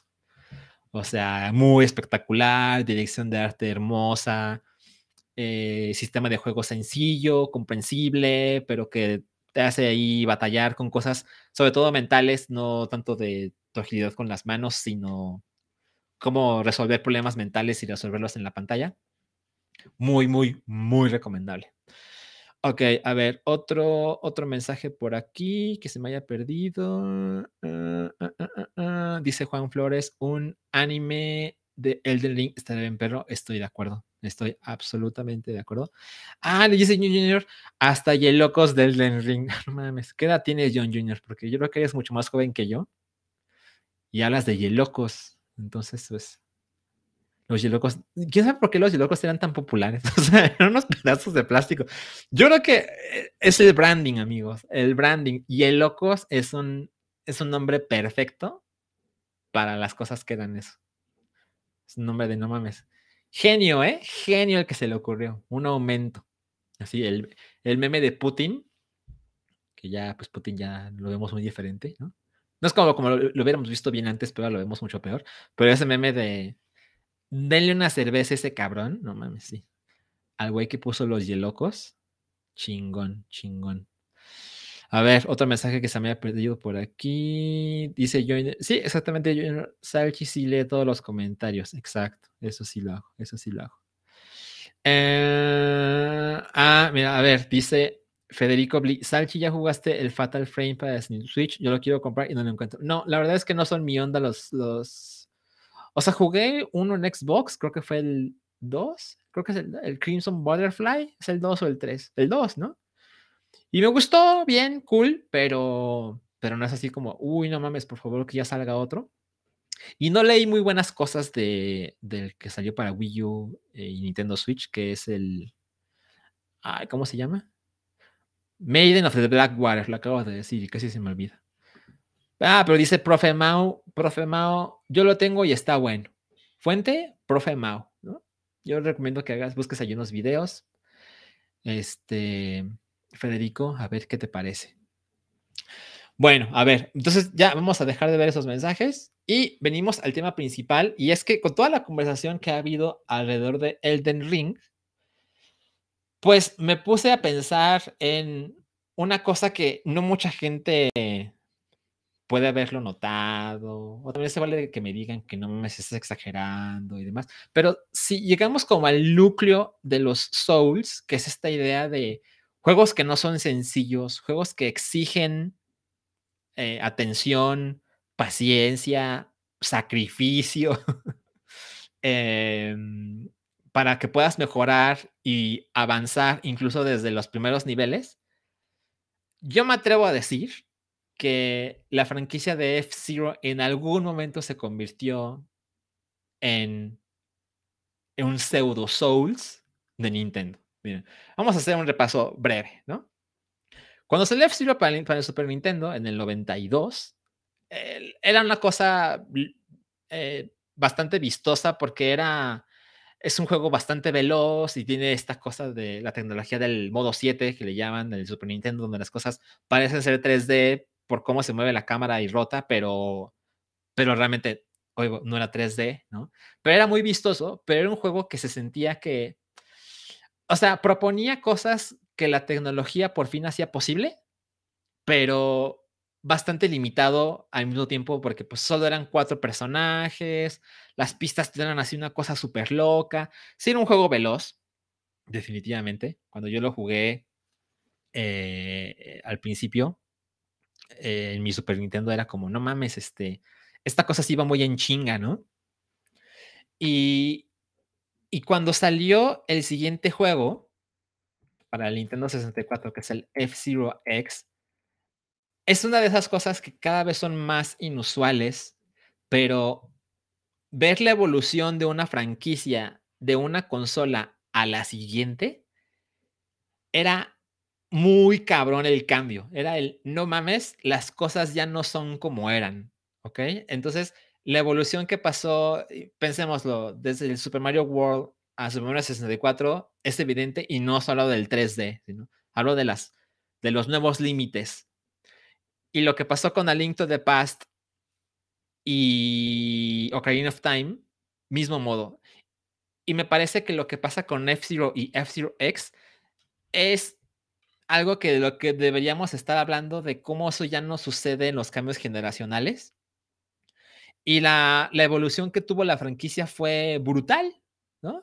Eh, hoy se puede jugar de cuatro jugadores simultáneos F-Zero X es compatible con el Rumble Pack, este dispositivo que, hace que el control vibre. Y bueno, el arte era espectacular. El arte, el póster que está viendo ahí es el póster japonés, pero lo que estamos haciendo abajo es la caja americana. Pero es un, es un, es un arte como punk, como cyberpunk, como muy violento, me atrevo a decir, sobre todo viniendo de Nintendo. Tiene esta onda claramente futurista, es un juego más como para adolescentes que para niños. Y ahora que estuve jugando F-Zero X en el Nintendo Switch Online, mira, eso, esto me parece muy eso que dice Junior. Dice, ese sí era un juego totalmente arcade. Exacto, exacto. Y eso es parte importante de lo que pasó después con la franquicia. Pero esta idea de, de, la, de la accesibilidad, donde le entras un par de pistas y como que luego, luego se transmite la vibra, es una, es una onda que también tiene, tiene la franquicia, o tenía. Y les digo, estuve jugando a F-Zero X, le, metí, no sé, unas 3, 4 horas. Yo no tengo, no tengo F-Zero, es curioso, yo no tengo ni F-Zero del Super Nintendo, ni tampoco F-Zero X. Yo jugué el F-Zero prestado y el F-Zero X este, lo jugaba en casa de mi mejor amigo de la secundaria. Él adoraba los autos y pues le gustan los, juegos de carreras, ¿no? Y pues era, tenía un Nintendo 64 y pues F-Zero X era como la mejor opción. Y, miren, les voy a mostrar lo único que yo tengo de F-Zero que no sea digital, por supuesto. Tengo F-Zero GX, que ya hablaremos un poquito después de eso. Que se para Nintendo GameCube en el año 2003. Es por mucho el mejor juego de la franquicia. Y hace relativamente poco conseguí este, que es F-Zero Legend, para GP Legend, que es para, el Game Boy Advance. Que miren, estaba, bueno, no se va a leer, pero está, ahí tenía la conexión del anime que salía en Fox los sábados. Imagínense, o sea, tuvo un anime esta cosa. Y nunca caminó la serie, nunca vendió como debería. Pero bueno, ya llegaremos un poquito más adelante a eso. Eh, miren, el arte que pasa con, con F-Zero X es así, súper salvaje, violento, razas alienígenas, nombres extraños. Y cuando ves eh, el arte conceptual de qué ofrece eh, este juego, algo que me parece súper notable, valioso, es que cuando ves esta clase de imágenes, que es claramente lo que hace un artista para intentar venderte el juego, me atrevo a decir que F-Zero X y GX sí se juega como se ve aquí. O sea, sí está un montón de vehículos al mismo tiempo en las pistas más extrañas que te puedas imaginar. Y sí se están dando de madrazos, y sí te puedes sacar de la pista y puedes sacar a tus rivales. Y, y eso, eso es algo que siento que se debería mencionar más, porque con frecuencia vemos un arte conceptual que dices, ah, como que transmite una vibra, pero, pero ya sé que no es así. Pero con F-Zero sí es así.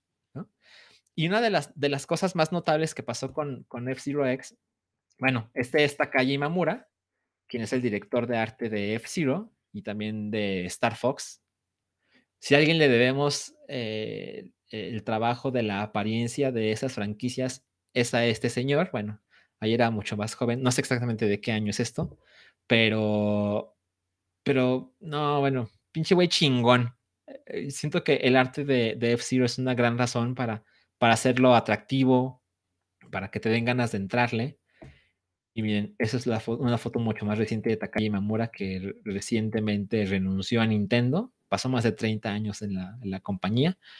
Y pero ahí tiene su Twitter, pero pues todo lo tuitea en japonés el señor, entonces pues, pues me ahorro el follow, ¿no? Pues ¿para qué? ¿no? Pero, pero a él le debemos que F-Zero se vea como se ve. Y lo que les decía, el arte conceptual de F-Zero X sí transmite exactamente cómo funciona el juego. Eh, aquí que vemos así las dos máquinas a toda velocidad, dándose en la madre en las pistas, sí funciona de ese modo. Y es que una de las cosas que hace muy especial a la franquicia es que no solo es un juego de carreras, sino que es un juego de pilotos. Y los pilotos tienen nombre cada uno tiene su máquina y no, corríjanme si estoy mal, pero según yo, esto es una de las mejores cosas que no se ha emulado en otros juegos y es que existe relaciones, amistades y rivalidad entre los pilotos que se reflejan en el sistema de juego. Me explico. O sea, miren, por ejemplo, Captain Falcon, que pues bueno, es evidentemente la, mascota de, de, la franquicia y para quien no lo sepa, en algún momento se contempló que él fuera la mascota del Super Nintendo.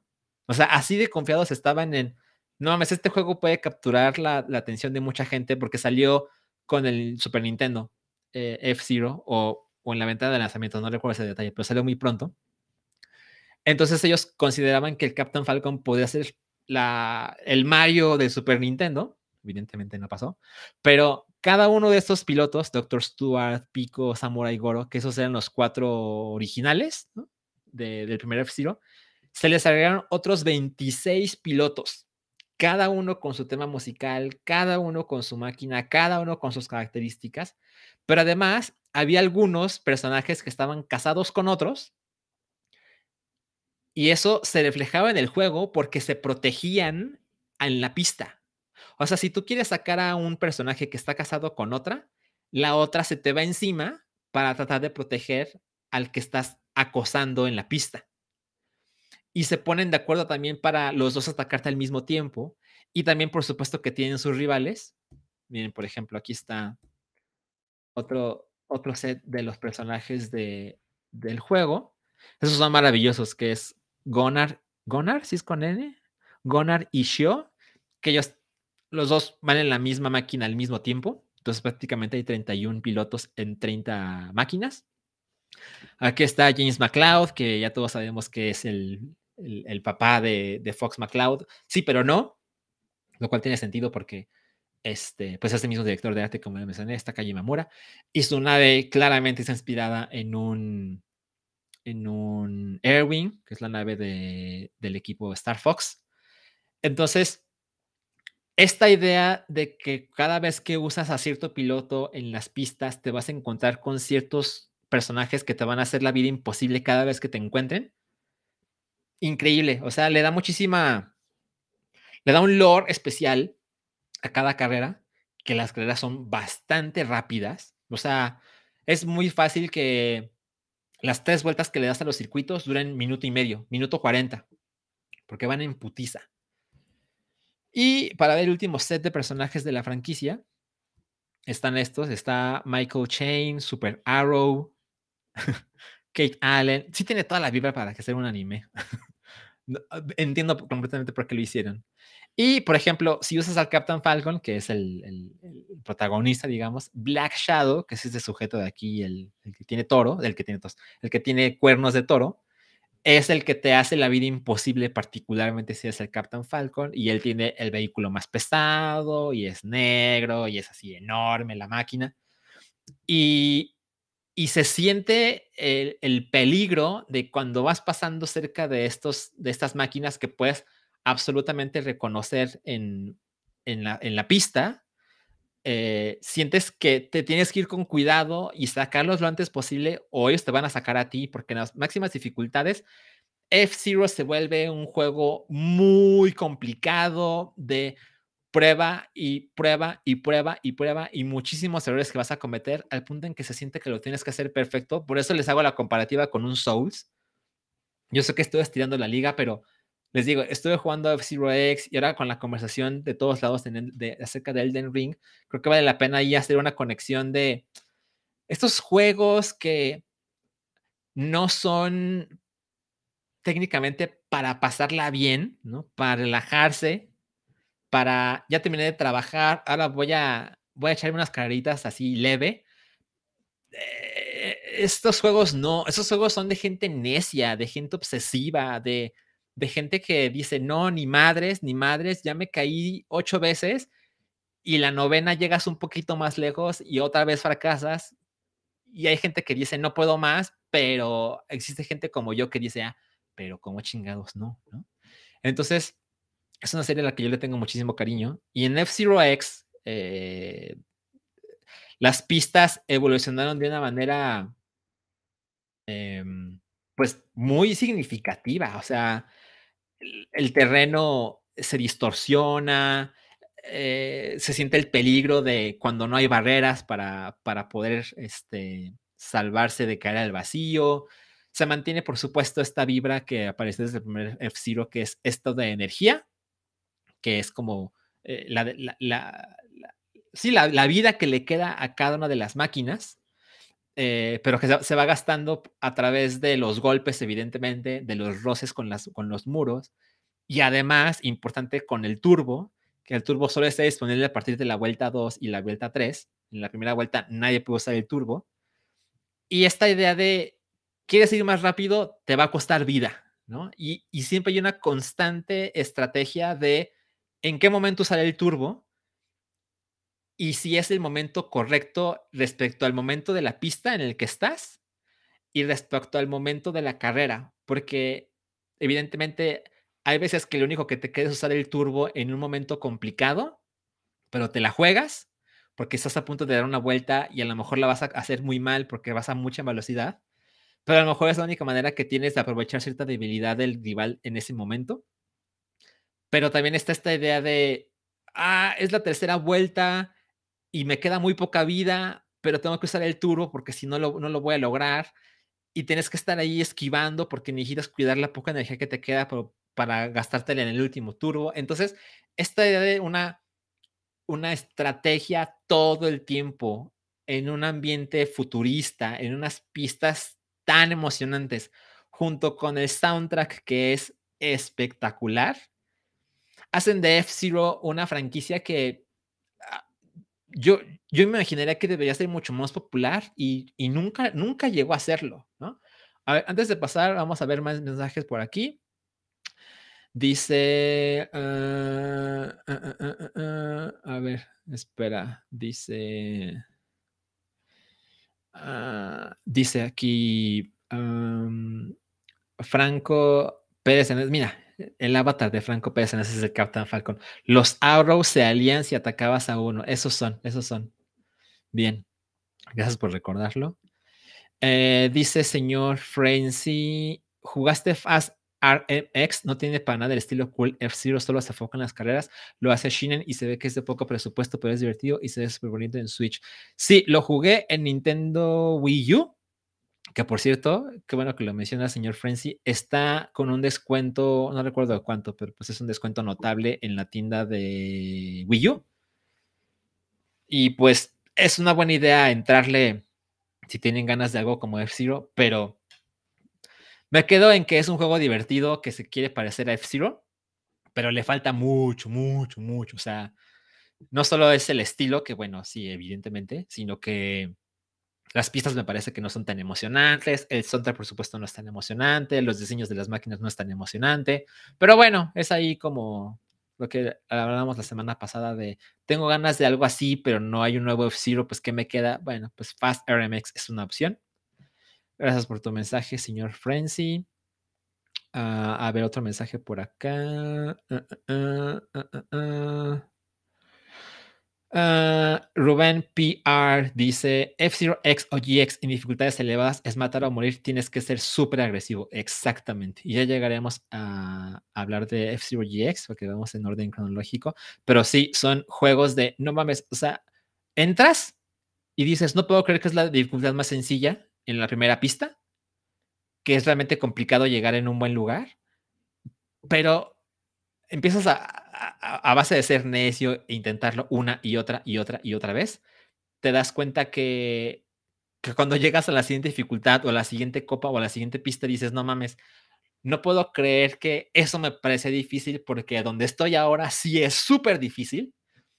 Y, y, tiene esta vibra de que llegas a una nueva dificultad o una nueva copa y dices, no mames, eso es imposible. No hay manera humana de que esto sea superable y lo terminas logrando. Termina sucediendo a través de, pues, el juego te obliga a ser mejor, es o eres mejor o te vas a tu casa, ¿no? O sea, no hay de otra. Esto no se va a poner más fácil, se va a poner considerablemente más difícil. Eh, a ver, otro mensaje por acá. Uh, otro mensaje por aquí. Uh, no, creo que podemos pasar a, a, la siguiente etapa. A ver, vamos a dejar de mostrar este mensaje. Entonces, miren, no, esperen. Algo que quiero mencionar es que F-Zero también le, da muchísima personalidad al, a los pilotos porque tiene constantemente te está mostrando quiénes son los que están liderando la carrera. Entonces, aquí se ve del lado izquierdo que va en primero, segundo, tercero, cuarto, quinto y sexto lugar. Te dice en qué lugar de los 30 vas, porque los 30 pilotos sí se ven, las 30 máquinas sí se ven en cada una de las pistas. Y te va contando las oportunidades que te quedan, pero además te va contando los pilotos que has sacado de la pista.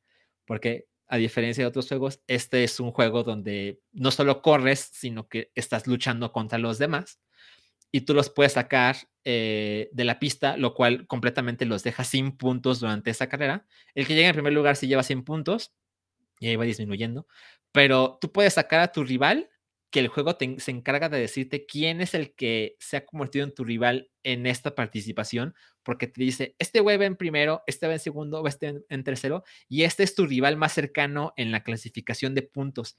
Es decir, el juego te invita a ser agresivo, indicándote quién es el que debería ser tu blanco principal. Y esta idea, junto con la estrategia, junto con las altas velocidades, junto con las pistas chingonas, junto con el soundtrack brutal, tiene un chingo de estilo este juego. Y yo esperaba que F-Zero X lo hiciera enormemente más popular, cosa que pues, no funcionó definitivamente. Pero luego Nintendo dijo, bueno, vamos a intentarlo una vez más. Y hablando de estos cambios generacionales que aparecen y que pues ya son cada vez menos significativos, el cambio entre F-Zero X y F-Zero GX fue muy claro, muy, muy, muy claro. O sea, las ventajas, las, el upgrade era muy significativo. Y algo que no mucha gente creo que lo sabe o le ha puesto atención es que el mejor F-Zero ever, que es F-Zero GX, básicamente lo hizo Sega. Y claramente para ese entonces, para el año 2003 en que salió F-Zero GX, las cosas ya no eran, ya no estaba la, la, rivalidad que existía en los 90 entre, entre Nintendo y Sega. Pero yo creo que sí debe haber ciertos empleados de Nintendo que dicen, no mames, lo intentamos durante años, durante décadas, y nunca hicimos un F-Zero tan chingón como el que hizo Sega. Y lo hizo Sega porque pues, el desarrollador principal es Amusement Vision, que es el logo que estamos viendo. Amusement Vision es un estudio que hace rato que ya no existe. cerró en el año. ¿dónde, ¿dónde, lo tengo? ¿Dónde lo tengo? Cerró. Cerró el 1 de abril de 2005. ¿Ok? Entonces, eh, como año y medio después de que salió F-Zero GX. Y la verdad es que hicieron pocos juegos en, en Amusement Vision. Pero son juegos que seguramente dejaron un buen recuerdo en quien, quien los haya jugado. Por ejemplo, hicieron eh, Super Monkey Ball 1 y 2. hicieron Virtua Striker 3. Hicieron Daytona USA 2001 para el, para el Dreamcast. Y por supuesto hicieron F-Zero GX y el juego de Arcadia, que también ya llegaremos a ese punto. Entonces, es un equipo que duró poco. Se abrió en el año 2000, se acabó en el año 2005 y para quien se pregunte, bueno, pero ¿quién estaba detrás de, Amusement Vision? Está, estaba este señor, quien es Toshihiro Nagoshi. Me encanta esta foto de él porque yo creo que es difícil tener una foto tan ridícula y tan varaz como esta. Pero claramente este sujeto sabía exactamente lo que estaba haciendo. Él, él es como el, pues el productor que para los juegos japoneses es el eh, el, que está a cargo del proyecto. ¿no? En, América acostumbramos decir que es el director y así es como funciona. Eh, pero los juegos japoneses funcionan con quién es el productor, porque ese güey, es el que está a cargo. ¿no? no entiendo exactamente cómo funciona esa diferencia entre América y Japón, pero bueno, así es como funciona. Y F-Zero GX eh, fue producido por este señor Toshihiro Nagoshi y por Shigeru Miyamoto. Y eh, para saber qué pasó con Tonshihiro Nagoshi después de Amusement Vision, pues nada más el güey se fue a hacer los juegos de Yakuza en otro estudio que se llama Ryuga Gotoku Studio. Y pues eh, estuvo ahí un largo rato. Yo, yo la verdad es que no he jugado los juegos de Yakuza. Eh, alguna vez lo intenté con el Zero, creo, como en este pretexto de que es como un, un gran tefauto, pero japonés. Y pues, o sea, sí, más o menos pero no, ¿no? Em, entonces, pues no, no es mucho mi onda, pero, pero pues es una franquicia muy, muy exitosa. Y ese sujeto, solo como, como, como paréntesis, después de, de 30 años con Sega, se fue el año pasado a NetEase. NetEase es una compañía que pues hace juegos bastante diferentes. Entonces, como que no estamos saliendo del tema, pero bueno, eso es lo que pasó con Amusement Vision y, con F-Zero, que hicieron el, el, molde que tiene que romper el siguiente F-Zero el día que suceda, si es que sucede. Porque lo que hicieron con F-Zero es absolutamente espectacular. O sea, vean, las pistas. O sea, vamos a hacer una comparativa rápida. O sea, las pistas de F-Zero X se veían así. Bueno, no me malinterpreten. En el año. ¿De cuándo es F-Zero? En el año 2000. ¿De cuándo es F-Zero? Vamos a ver, vamos a ver. Ah. a ver, ya lo estoy abriendo, ya lo estoy abriendo. Se, se, lanzó en Norteamérica en 1998. Entonces, en cinco años, F-Zero pasó de verse así a verse así. Y bueno, evidentemente hay un cambio generacional y demás. Esto ya es para Nintendo GameCube. Pero hermoso, hermoso lo que hicieron con, con F-Zero GX. La velocidad es eh, asfixiante. El soundtrack es aún mejor, el de F-Zero GX. Tiene muchísima personalidad, tiene muchos modos de juego, tiene incluso un modo de historia, que es algo que pues es como difícil de imaginar en, en un juego de carreritas. Y cuando te ponen aquí la velocidad a la que vas, que aquí por ejemplo dice 1026 kilómetros por hora, uno se puede imaginar, ay, claro, pues es un número que le ponen ahí, ¿no? Nada, es pues, pues, una cosa cagadita. No, eh, sí se siente como que vas a una velocidad de no mames, no mames, no mames, me voy a matar en medio segundo.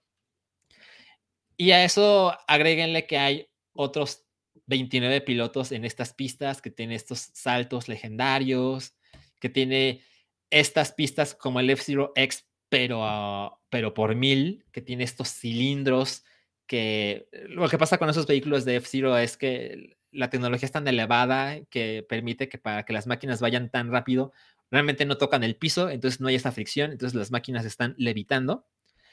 Y, la velocidad se sentía en cada instante y estas pistas que eran como cilindros, realmente no hay una ruta correcta. Es decir, no hay como que vete por aquí y esa es la mejor manera de navegar, sino que le vas, estás dando vueltas, puedes ir evitando el tráfico de los pilotos. Y era, era de, de cada una de las pistas, por muchas veces que haya jugado cada una de ellas en las dificultades, se sentía, se sentía fresco todo el tiempo, todo el tiempo y te estaban acosando los otros pilotos, y luego vienen los saltos, y luego los turbos. El turbo se veía brutal, la velocidad, cómo se modificaba. Eh, vean esto, o sea, eso es el año 2003, no, 2000, ¿qué quedamos? 2000, 2000, a ver, F-Zero GX se fue lanzado en el 2003, 2003. Eh, esto se, se puede ver hoy así maravilloso. Ojalá Nintendo se atreviera a hacer una remasterización eh, para Nintendo Switch, tomando en cuenta la popularidad de la consola. Así como, güey, si, no sacas otro, no pasa nada. Pon este en, nuevo hardware popular, igual y funciona. Pero la dirección de arte de, este juego hoy se ve increíble. Además, este juego era compatible con el. ¿Cómo le llamaban el Nintendo GameCube? El había un modo de, tener mejor calidad de resolución. Era GameCube, a ver, vamos a ver, High.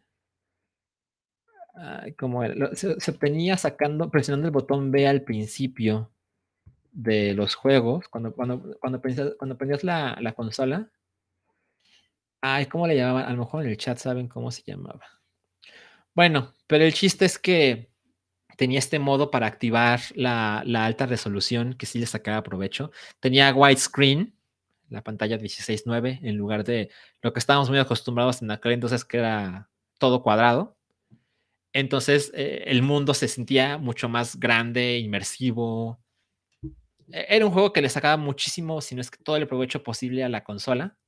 Que no olvidemos que el Nintendo GameCube es considerablemente más poderoso que un PlayStation 2 y esta clase de juegos es donde se veía. Ah, mira, exacto. Ay, mira, es Alfredo Olvera. Hola, hola Alfredo, ¿cómo estás? Progressive Scan, exactamente. Así es como se llamaba. Gracias por recordármelo. Sí. Juego chingón, juego chingoncísimo. Pues miren, la clase de pistas que, que aparecían también en F-Zero GX, donde ya no sabes qué es arriba y qué es abajo. Les digo, esto pasaba desde F-Zero X, donde hay unos túneles y tú entras, perdón por la vida, pero entras en el, por el piso y medio milisegundo después ya estás en, en, un costado y luego estás en el techo y hay otras máquinas corriendo abajo de ti y luego se invierte y te estás preparando porque ya sabes que se va a acabar el túnel y tú tienes que preparar para, para seguir en el piso y en el techo. Bueno, eso en F-Zero GX se volvió así a tope las luces, el neón, las pistas, la velocidad, la música. ahí se puede ver como la ciudad está al revés, ¿no? Es como si las pistas siempre estuvieran flotando. Una cosa de, güey, ¿cómo se les ocurrió esto y cómo la, física lo hizo tan emocionante? Bueno, eso pasaba con F-Zero GX. Lo cual nos lleva, ya cerca de terminar, que hicieron una alianza ahí curiosa. Miren, aquí está el logo de Nintendo y aquí está el logo de Sega y Amusement Vision eh, hicieron una alianza con, con Bandai, según recuerdo, que era la Triforce, le llamaban.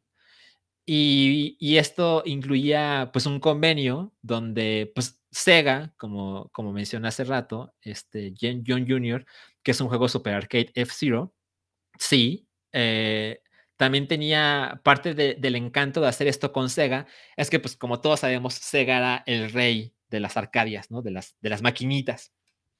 Entonces lo que hicieron con F-Zero es llevar la franquicia a las máquinas, de que les metes la moneda, y hicieron una nueva versión, nueva entre comillas, que se llama F-Zero AX, que supongo yo que el GX es de GameCube X y AX es Arcade X, supongo, nunca lo he visto, solo es una suposición. Eh, y el juego de Arcadia, que se veía así, se veía prácticamente igual, no es que exactamente igual, y tenía pistas diferentes que, que la versión casera, Pero aquí hay un asterisco, y es que en la versión casera, si desbloqueabas ciertos retos, según recuerdo del modo historia, puedo estar equivocado, pero los retos más complicados en la dificultad Very Hard del modo historia, con cada uno de estos retos desbloqueados, liberabas una de las pistas de F-Zero AX. Entonces, esta era una manera de conseguir las pistas de la, de la máquina, de la Arcadia, pero era muy complicado. Insisto, era muy, muy complicado. Era dificilísimo. Miren, yo no soy la clase de persona que pues, sea un güey muy chingón para jugar a videojuegos. Es decir, no soy ese coreano de StarCraft que dices, no mames, ve lo que hizo. No, no, no. O sea, yo tengo una habilidad, pues, me atrevo a decir, considerablemente más elevada que el promedio, ¿no? Pero no hago cosas nunca antes vistas. Y lo que me pasaba con F-Zero GX es que me obsesioné hasta el punto en que empecé siendo una basura y no sabía cómo lo iba a lograr para la siguiente copa y después de varios intentos y de prueba y error, llegaba a la siguiente y a la siguiente y a la siguiente y a la siguiente.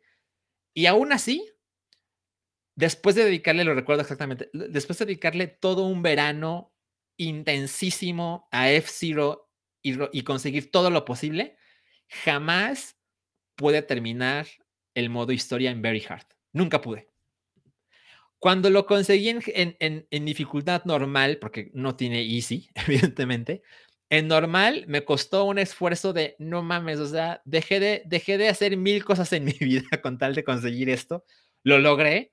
Y cuando llegó la hora de jugar en, en, en, hard, fue de no mames, esto, esto, es, esto es posible, esto es, tiene manera de ser superado. Y después de muchísimos intentos lo logré y fue así de, no mames, no, no mames, estoy muy cabrón y no sabía que había dificultad very hard. Y cuando superas estos retos del modo historia, que son como nueve misiones, diez misiones, en very hard, cada uno de esos, según recuerdo, desbloquea una de esas pistas de F-Zero AX. Según recuerdo, me quedé en el capítulo 6, 6 de 9. El 7, según mi memoria, jamás pude. No pude. Y lo intenté meses. No pude. Y la ventaja que estaba con F-Zero AX es que, no sé si pueden ver mi, cursor, yo creo que no, pero bueno, cerca de donde metes, de donde está el, volante, tenía un lector del memory card de, las tarjetas de, del, del GameCube. Entonces, si insertabas la memoria en la máquina y tu memoria tiene información de F-Zero GX y terminabas la, pista de F-Zero AX, esa pista se grababa en tu tarjeta y cuando la insertabas en tu Nintendo GameCube, la pista estaba disponible. Entonces era una alianza muy chingona que venía mucho al caso. Y durante muchísimos años yo no pude jugar F-Zero AX porque nunca me la topé. Jamás, jamás, jamás, jamás. Hasta hace como, no sé, unos tres, cinco años posiblemente, eh, fui de visita a Guadalajara en Plaza Ciudadela, para quien la conozca. Hay un Cinépolis ahí, yo fui al cine y pues ya ven que en algunos cines eh, pues existe aún la costumbre, cada vez menos, pues, pero la costumbre de poner máquinas, arcadias. Estaba un F-Zero AX y era así como, no mames, pero es el 2018, 19, ¿no? ¿Cómo pasó esto? Y evidentemente no traía mi memoria. no traía mi... Cosas que uno debería hacer siempre cuando salga de casa. Traer su memoria de Nintendo GameCube con información de F-Zero GX, GX, perdón. Eh, no traía mi memoria. Jugué una, una vuelta en una de las pistas, chingoncísima por supuesto. Y pues no pude grabar el avance de, de esa pista en, en mi memoria. Pero bueno, esta, esta conexión entre una consola casera, la Arcadia, la versión para, pues para consola y la versión donde pones tu moneda para jugarlo, eh, eran otros tiempos, era, era una conexión bien chingona, muy emocionante. Eh, evidentemente ya no va a pasar, esta clase de máquinas pues son costosísimas, no, es viable, pero, pero bueno, algo que me parece interesante de mencionar. Y ahora sí, ya para, para cerrar, eh, el soundtrack, que por cierto me lo encontré en Amazon por creo que 40 dólares, algo así. Está caro, pues, pero, pero el soundtrack de F-Zero GX y EX es maravilloso. Eh, búsquenlo en YouTube. Hay, hay unos videos que ya saben, recopilan todo el soundtrack en un solo video. Eh, muy chingón. Yo le contaba a alguien por Twitter que es mi, es mi música para trabajar. Así de, cuando no, no, quiero ninguna distracción y solo necesito ser 100% productivo, pongo el soundtrack de los dos, el de F-Zero X y GX, pero me parece que el de GX es claramente superior. Muy, muy recomendables. Yo creo que cuando suba este video voy a poner ahí el, el link para, para que le den una oportunidad en el mismo YouTube. Y pues es una lástima que F-Zero GX nunca, nunca haya sido un éxito de ventas. Estoy seguro de que hay mucha gente que lo recuerda con muchísimo cariño, pero pues hasta ahí llegó. A ver, vamos a ver algunos de esos mensajes. Este dice Turbo Jump. Si mi memoria no me traiciona, tuve la oportunidad de probar una arcade de CF0 aquí en Juárez o en algún lugar del Paso, Texas. Ok, qué chingón. Qué chingón. Eh, veamos, veamos. A ver, otro mensaje dice Héctor León. Mucho tiempo hubo una arcadia en Cinepolis Universidad, eso es en Ciudad de México, supongo. Tiene las entradas para la memoria del GameCube, pero por alguna razón en esta máquina estaban canceladas. Chale, qué mamada. O sea, uno ya se encuentra la máquina y resulta que ya le quieres meter la memoria y no se puede. Rubén PR, para sacar la copa AX era necesario ganar todas las copas en Master y para sacar los personajes de AX era necesario completar los capítulos de la historia en Very Ah, era eso. Entonces era, las pistas estaban en copas Master y los personajes estaban en el modo Very Hard. Ah, ok, ok, ok. Cosas que he olvidado con el tiempo, pero sí, algo así. Ok. Gracias por, por el mensaje, Rubén PR. Te lo agradezco muchísimo. A ver, este, John Jr., el momento guanatos de, de la semana, del podcast, sí, exacto, pues inevitable, ¿no? Ojalá me hubiera encontrado un F-Zero AX en esta ciudad, seguramente hubiera ido muchísimo más. Eh, dice Triple A, eh, saludos, maestro ¿qué pasó con tu cuenta PayPal? Aquí está arriba a la izquierda, eh, paypal.me diagonal si alguien quiere donar, se los agradezco muchísimo y pongan ahí, eh, cuando manden un pseudo super chat, pongan las letras P, P y luego su mensaje para que yo sepa que hubo una donación ahí de por medio y pues este para, tener ahí preferencia, ¿no? Dice Ave Rodríguez, eh, yo una vez vi esa máquina en venta de 70 mil pesos, no mames, estaba barata. No sé cuánto cuestan las máquinas, sería interesante saber eso, pero pero era una máquina, o sea, pues véanla, o sea, claramente era una máquina con otro tipo de características, ¿no? Era enorme, tenía estos lectores de las memory cards. Miren, si, si, si alguien se encuentra una máquina de F-Zero, pues, pues avisen, ¿no? Y a lo mejor nos organizamos 70 personas para poner mil pesitos o algo. Estaría muy cagado. En fin, este desde entonces, desde F-Zero Climax, que fue el último F-Zero que salió, pero solo salió en Japón, no, no, no hay un nuevo F-Zero. A ver, vamos a ver en Wikipedia cuándo salió el último F-Zero. a ver. A ver, denme un momentito. Porque F-Zero GP Legend es del año 2004. Y F-Zero Climax es del año 2004 también. Entonces, este año se cumplen 18 años sin un nuevo F-Zero. Y pues bueno, me pone, me pone muy, muy, muy triste. Y pues ojalá, ojalá regrese. Yo espero que. O sea, si F-Zero no vuelve con el Nintendo Switch que ha vendido más de 100 millones de unidades, no mames. Nunca, ¿no? Nunca va a pasar. Y por ahí dice mm, este, los rumores de que, de que Nintendo no quiere revivir la, la, franquicia porque no sabe cómo, no sabe qué hacer diferente, como el gimmick de una nueva entrega para justificarlo, pero no sé, no sé qué tanta verdad haya por ahí, pero, pero insisto, si le dieran una oportunidad a relanzar GX, ah, creo, que, creo que valdría la pena para, para despertar interés de la gente. Pero volvemos a algo que mencioné. Seguramente Nintendo dice, no, no, es que los que hicieron esto chingón no fuimos nosotros. Fueron los de los de Sega, los de Amusement Vision. Entonces, Amusement Vision ya no existe la gente, o sea, el estudio se, disolvió, la gente se fue por todos lados. Entonces, seguramente, bueno, no seguramente, yo imagino que no tienen la confianza de decir, tenemos la gente, el equipo para hacer algo de F-Zero como, como debería ser, siendo superior a GX. En fin, 18 eh, años, no, lo había, pensado, es, es media vida mía, media vida sin un F-Zero. Chale. Pero bueno, si pasaron tantos años que yo decía que quiero otro Advance Wars y volvió, pues igual y igual F-Zero aún existe, ¿no? Bueno, eso es, lo que les quería contar. En mis ojos, F-Zero es el Dark Souls de, de, Nintendo. De gente necia, de gente que no más esto es imposible y de repente sí es posible a través de muchísimo sufrimiento.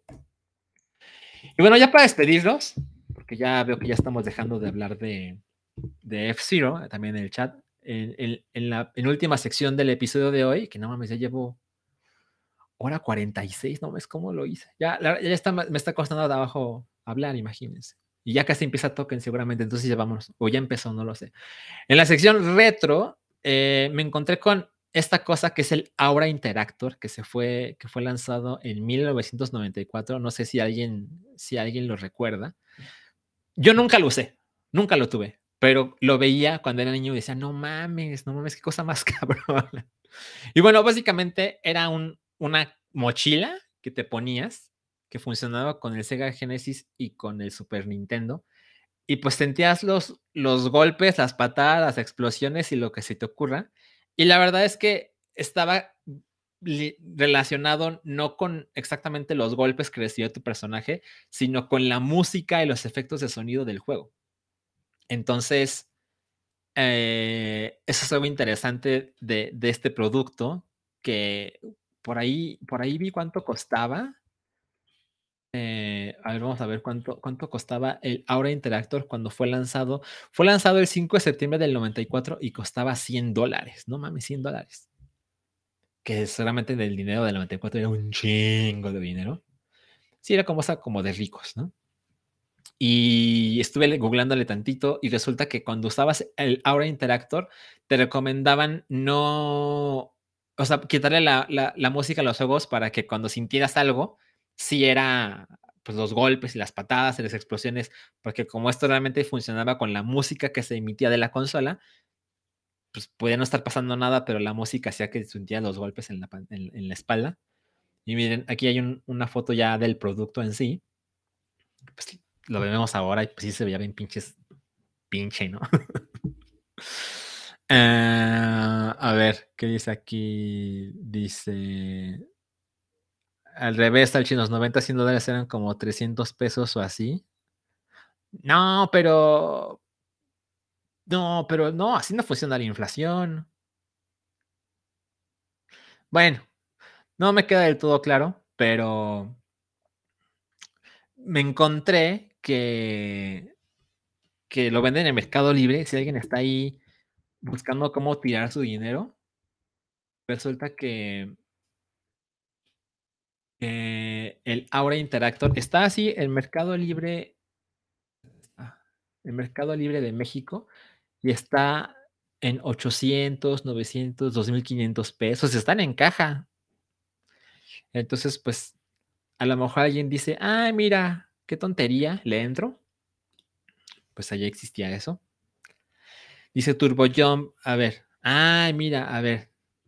Cuando el presidente Ernesto Cedillo tomó posesión el 1 de diciembre del 94, recibió el tipo de cambio en 3.41 pesos y unos cuantos días después el precio del dólar se disparó a 6 pesos. Sí, no mames cosas que sufrieron los millennials. En ese entonces el dólar estaba en tres pesos. Sí, no mames, tres pesos. Así de viejos somos. Bueno, ya, ya es hora de irnos. Vamos a hablar. Ya, no debo hacer esto que dure tanto tiempo.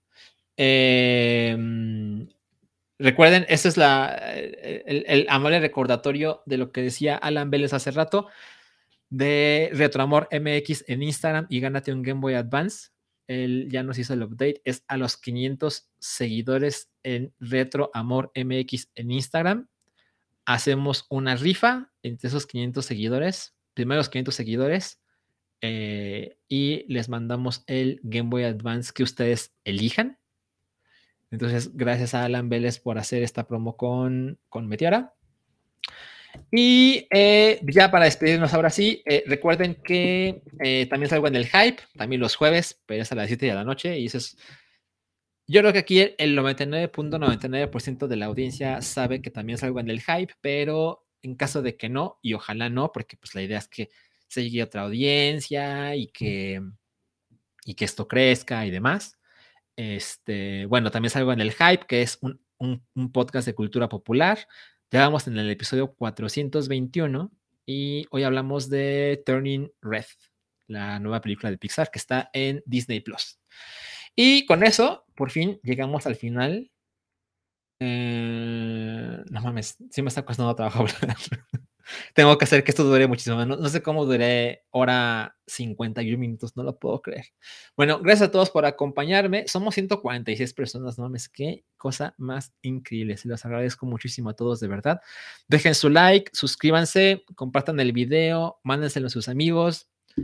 Eh, tengo que darles un, un anuncio que no está chingón, no me gustaría que así fuera, pero es necesario. La próxima semana no habrá Meteora. El próximo jueves eh, a esta hora voy a estar en, otra clase de cosas que, pues son importantes para mí. Entonces, no habrá Meteora el próximo jueves. A ver, vamos a poner el calendario. El próximo jueves es 24 de marzo. No va a haber Meteora, pero Meteora volverá el 31 de marzo. ¿Ok? Y mira, eso es importante. Cosner dice, ¿existe la posibilidad de subir esto en plataformas de podcast? Ayudaré mucho para quienes buscamos descargarlo para nuestro trabajo. Cosner, no mames. Lo puse en Twitter más de una vez. Ya está Meteora en plataformas de, de, de streaming de audio. Está en Spotify y está en Apple Podcast. Espero que con eso te sea suficiente. Justo ahorita que termine esto, voy a subir el episodio de audio para que ya estén ahí los tres, pero bueno, gracias por tu pregunta, Costner. Meteora ya está en video y en audio. Ahora sí, ya nos vamos de aquí. Gracias a todos por estar. Eso les agradezco. Me parece sorprendente que son casi medianoche y somos casi 150 personas. Gracias a todos. Los dejo, supongo, en token. No sé si, no sé si va a haber token hoy, no lo sé, pero, pero bueno, así, así nos vamos. Gracias a todos. Que estén muy bien. Nos vemos en dos semanas. Bye bye.